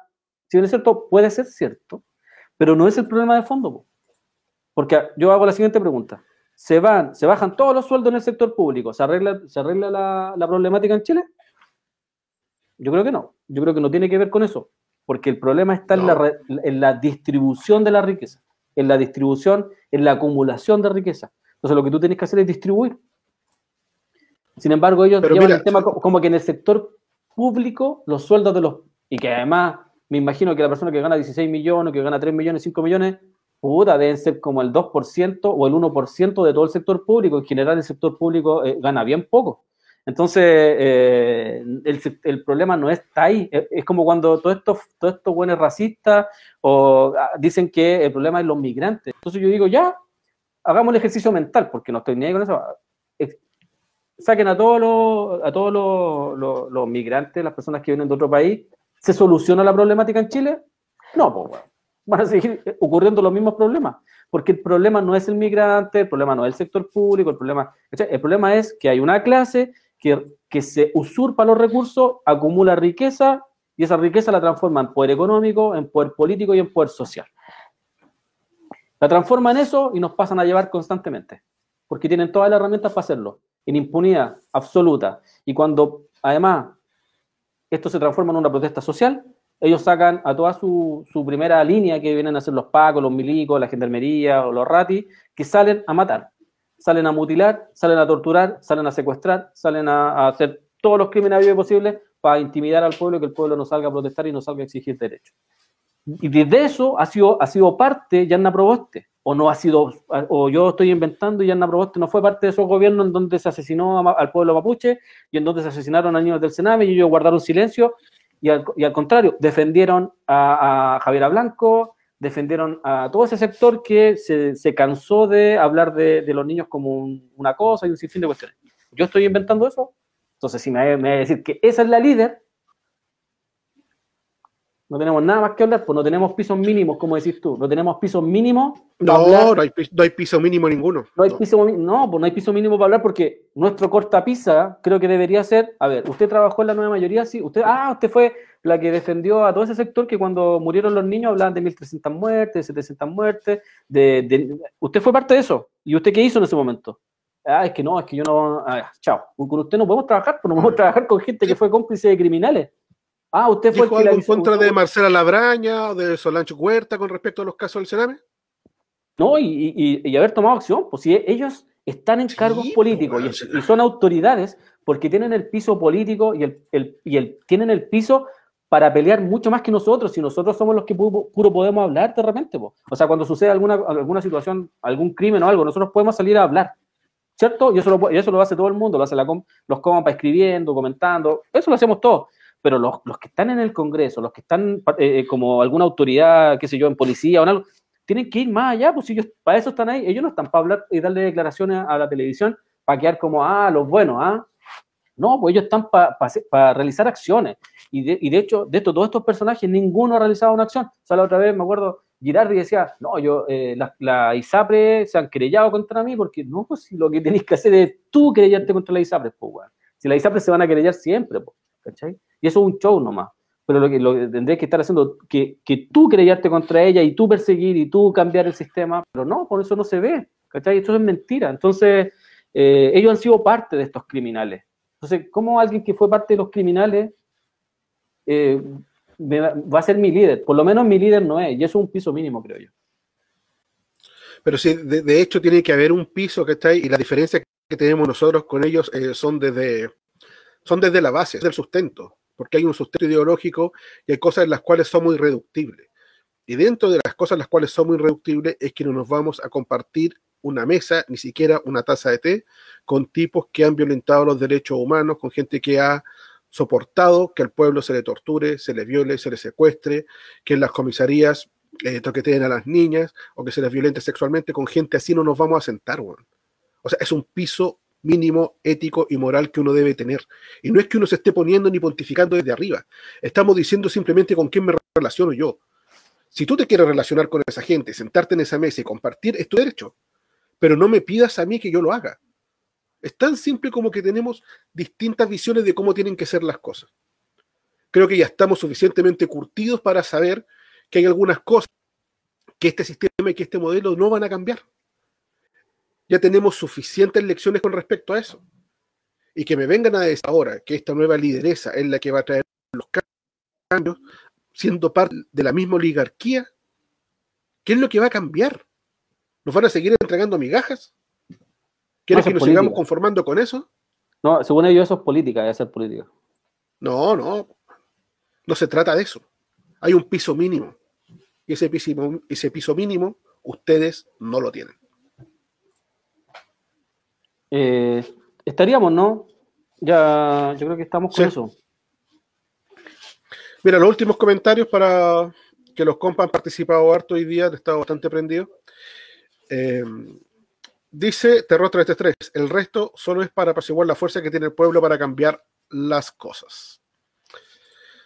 Después nos comenta Muñoz Melo, esa loca impuesta, no es tema. Totalmente de acuerdo. Va a durar lo que dura el acuerdo. Pero tenemos que proponer y generar líderes de otra casa. Yo no sé si necesitamos líderes. Yo no creo que necesitemos líderes. Yo creo que necesitamos una propuesta colectiva importante y este hecho de, colocar líderes lo único que ha hecho es perjudicarnos. Siempre en, este tipo de situaciones el ego termina ganando y los procesos colectivos quedan a un lado. Y en este caso lo que estamos buscando nosotros es ese elemento conjunto donde todos estemos involucrados. Así que personalizarlo en alguien no me parece lo, por lo menos a mí no me parece lo, más adecuado. Carlos, eh, lo último, eh, nos pregunta Glamour de, de subsidio. ¿Y cómo nos organizamos desde la autonomía popular? Escucha, insisto, no, esto no es una verdad, pero uno cree que desde los territorios se puede organizar o sea, los comedores populares, el, de Villa Francia ha logrado un poder importante, se han podido organizar, han podido realizar diferentes situaciones. Antes del comedor popular existía una escuela que impedía, una escuela popular, que es la Camilo Cienfuegos y que existe todavía, que impide que los niños se vayan al Sename y hacen un trabajo con ellos, peleando contra la institucionalidad, no, no, no es fácil. Eh, pero han, avanzado harto, eh, e, esa autonomía, ese poder popular que se ejerce desde, la, desde un medio de comunicación como el que tratamos de hacer nosotros humildemente. Eh, creo que ese tipo de situaciones te van organizando, te obligan a organizarte, te obligan a, vincularte con otras personas, te obligan a hablar con otras personas y a escuchar sus discursos, escuchar sus argumentos, perdón. Y eso te va nutriendo. Eh, como lo dije en un principio, yo creo que esto es súper lento, porque este camino es lento, porque lo que hacen las elecciones es frenar esos caminos, ¿no? Cuando tú estás organizando, aparece una elección y te divide y te frena el movimiento y, lo canaliza todo ese descontento y toda esa organización se la lleva para campañas políticas o para que la gente vaya a votar, entonces como que desvía siempre. Entonces es lento el proceso. Eh, pero seguramente es mucho más eh, reconfortante y es mucho más eh, seguro, tiene una base, una convicción política mucho más importante. Yo creo que por ahí y, y, principalmente, lo decía también en un principio, asumir el compromiso, el compromiso político que uno asume, tomarlo con la responsabilidad suficiente, que no sea solamente un discurso, que no sea solamente una pose, sino que si te vayas a un medio de comunicación, bueno, asumir que es un medio de comunicación y, y creértela y tratar de hacer de ese medio de comunicación eh, algo responsable para, para, la gente, independiente que aparezca gente que de repente te diga que estáis mintiendo porque habláis contra Yana Proboste. Eh, luchar contra todo eso, pues, seguir dándole y haciéndola con responsabilidad.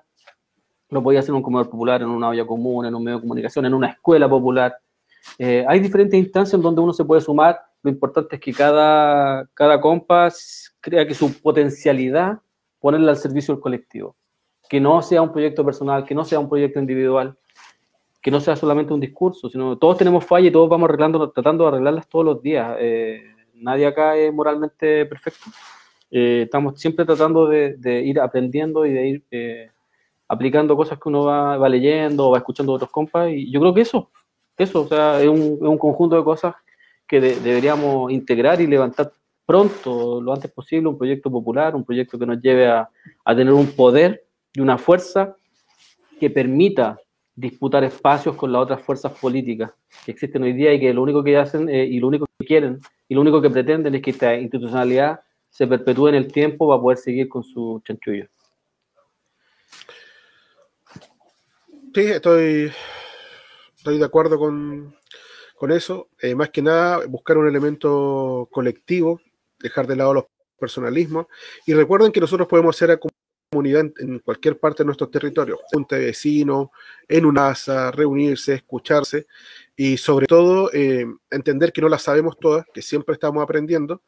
Y un punto muy importante también es que mm, tenemos que tener empatía con la gente que no lo está pasando bien.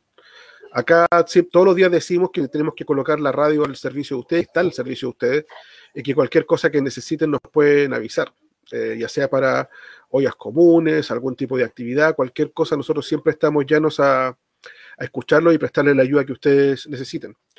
Eh, Carlos, nos estamos despidiendo. Unas últimas palabras para. Sí, dime. Ya que dijimos que vamos a, dar recomendaciones, si alguien puede ver en alguna, alguna plataforma algo de eh, la película, que yo no sé, no, la pronuncio bien, es de Mauritanian, que sobre eh, un, caso real de, una persona que, que, mm, que, acusan de haber planificado el ataque a las a la, Torres Gemelas y eh, llevado a, la cárcel de Guantánamo, que estuvo también en los Oscars, yo la vi un poquito antes por, por esas plataformas que hay en Internet. Eh, y Judas y el, y el Mesías Negro, ¿ah? que este tipo que se infiltra en las Panteras Negras, que también es real, también es histórica, eh, y que están las dos muy potentes y muy buenas para como para, para, para verlas, para, ese tiempo que a uno le queda, y, además recordar que mañana eh, hay un nuevo primero de mayo, lamentablemente que hay un día sábado, un nuevo primero de mayo en donde se conmemora eh, a los mártires de Chicago, así es que atento y a tratar de participar de una u otra forma, como uno, puede, como uno más pueda, ¿no? No es que como uno pueda, sino que como uno más pueda, como el ejercicio más potente que uno puede hacer respecto, entendiendo que estamos en, plena pandemia. Así que eso, por ahí alguien también recomendaba eh, algo, se nos pasó, pero eso. Bueno, yo por mi parte solamente recomendar la única serie que he visto durante todo este periodo, que es Colapso, eh, de la cual he visto solo cuatro capítulos, porque la estaba viendo en familia y dada la temática que tiene, eh, que refleja mucho lo que está pasando con la, con la pandemia, y el nombre eh, tiene, guarda relación con todo lo que ocurre con los bancos, la familia, las instituciones, etcétera. me han dejado solo viéndolo. ¿Plataforma? ¿Plataforma? La vi, la vi en genula.nu. Ahí la ah, pueden ver y también está en Cuevana. Esas son las dos partes donde las, la he visto, estoy en el capítulo 4 y como les digo, está bastante buena, pero si ustedes están en un momento emocional eh, que es muy frágil, en lo posible traten de no verla, solo échenle un vistazo cuando ya estén un poco mejor. Eh, vamos con lo último, que tiene que ver con los mártires de Chicago. Perfecto. Ocho horas para trabajar. dale, no, dale, dale. Ocho horas para trabajar, ocho horas para descansar, ocho horas para disfrutar.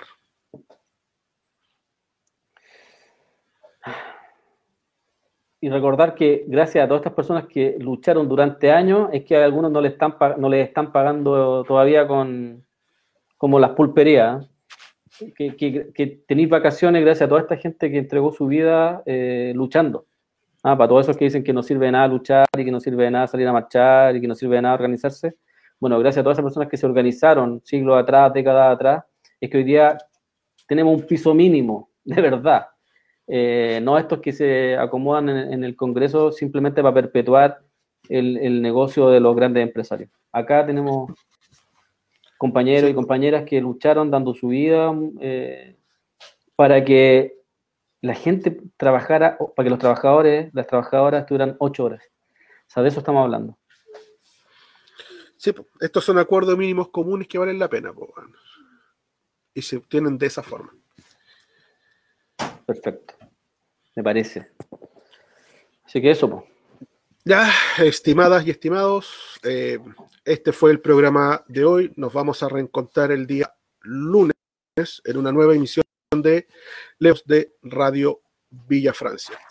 Que tengan un lindo fin de semana, cuídense mucho y dentro de todo no olviden que de igual forma podemos disfrutar pese a todo lo que tenemos en contra. Un abrazo gigante. Carlos, cuídate mucho. Igual, saludos Gracias, a todos. profe, por todo. Inés, un gran abrazo. Saludos a todos.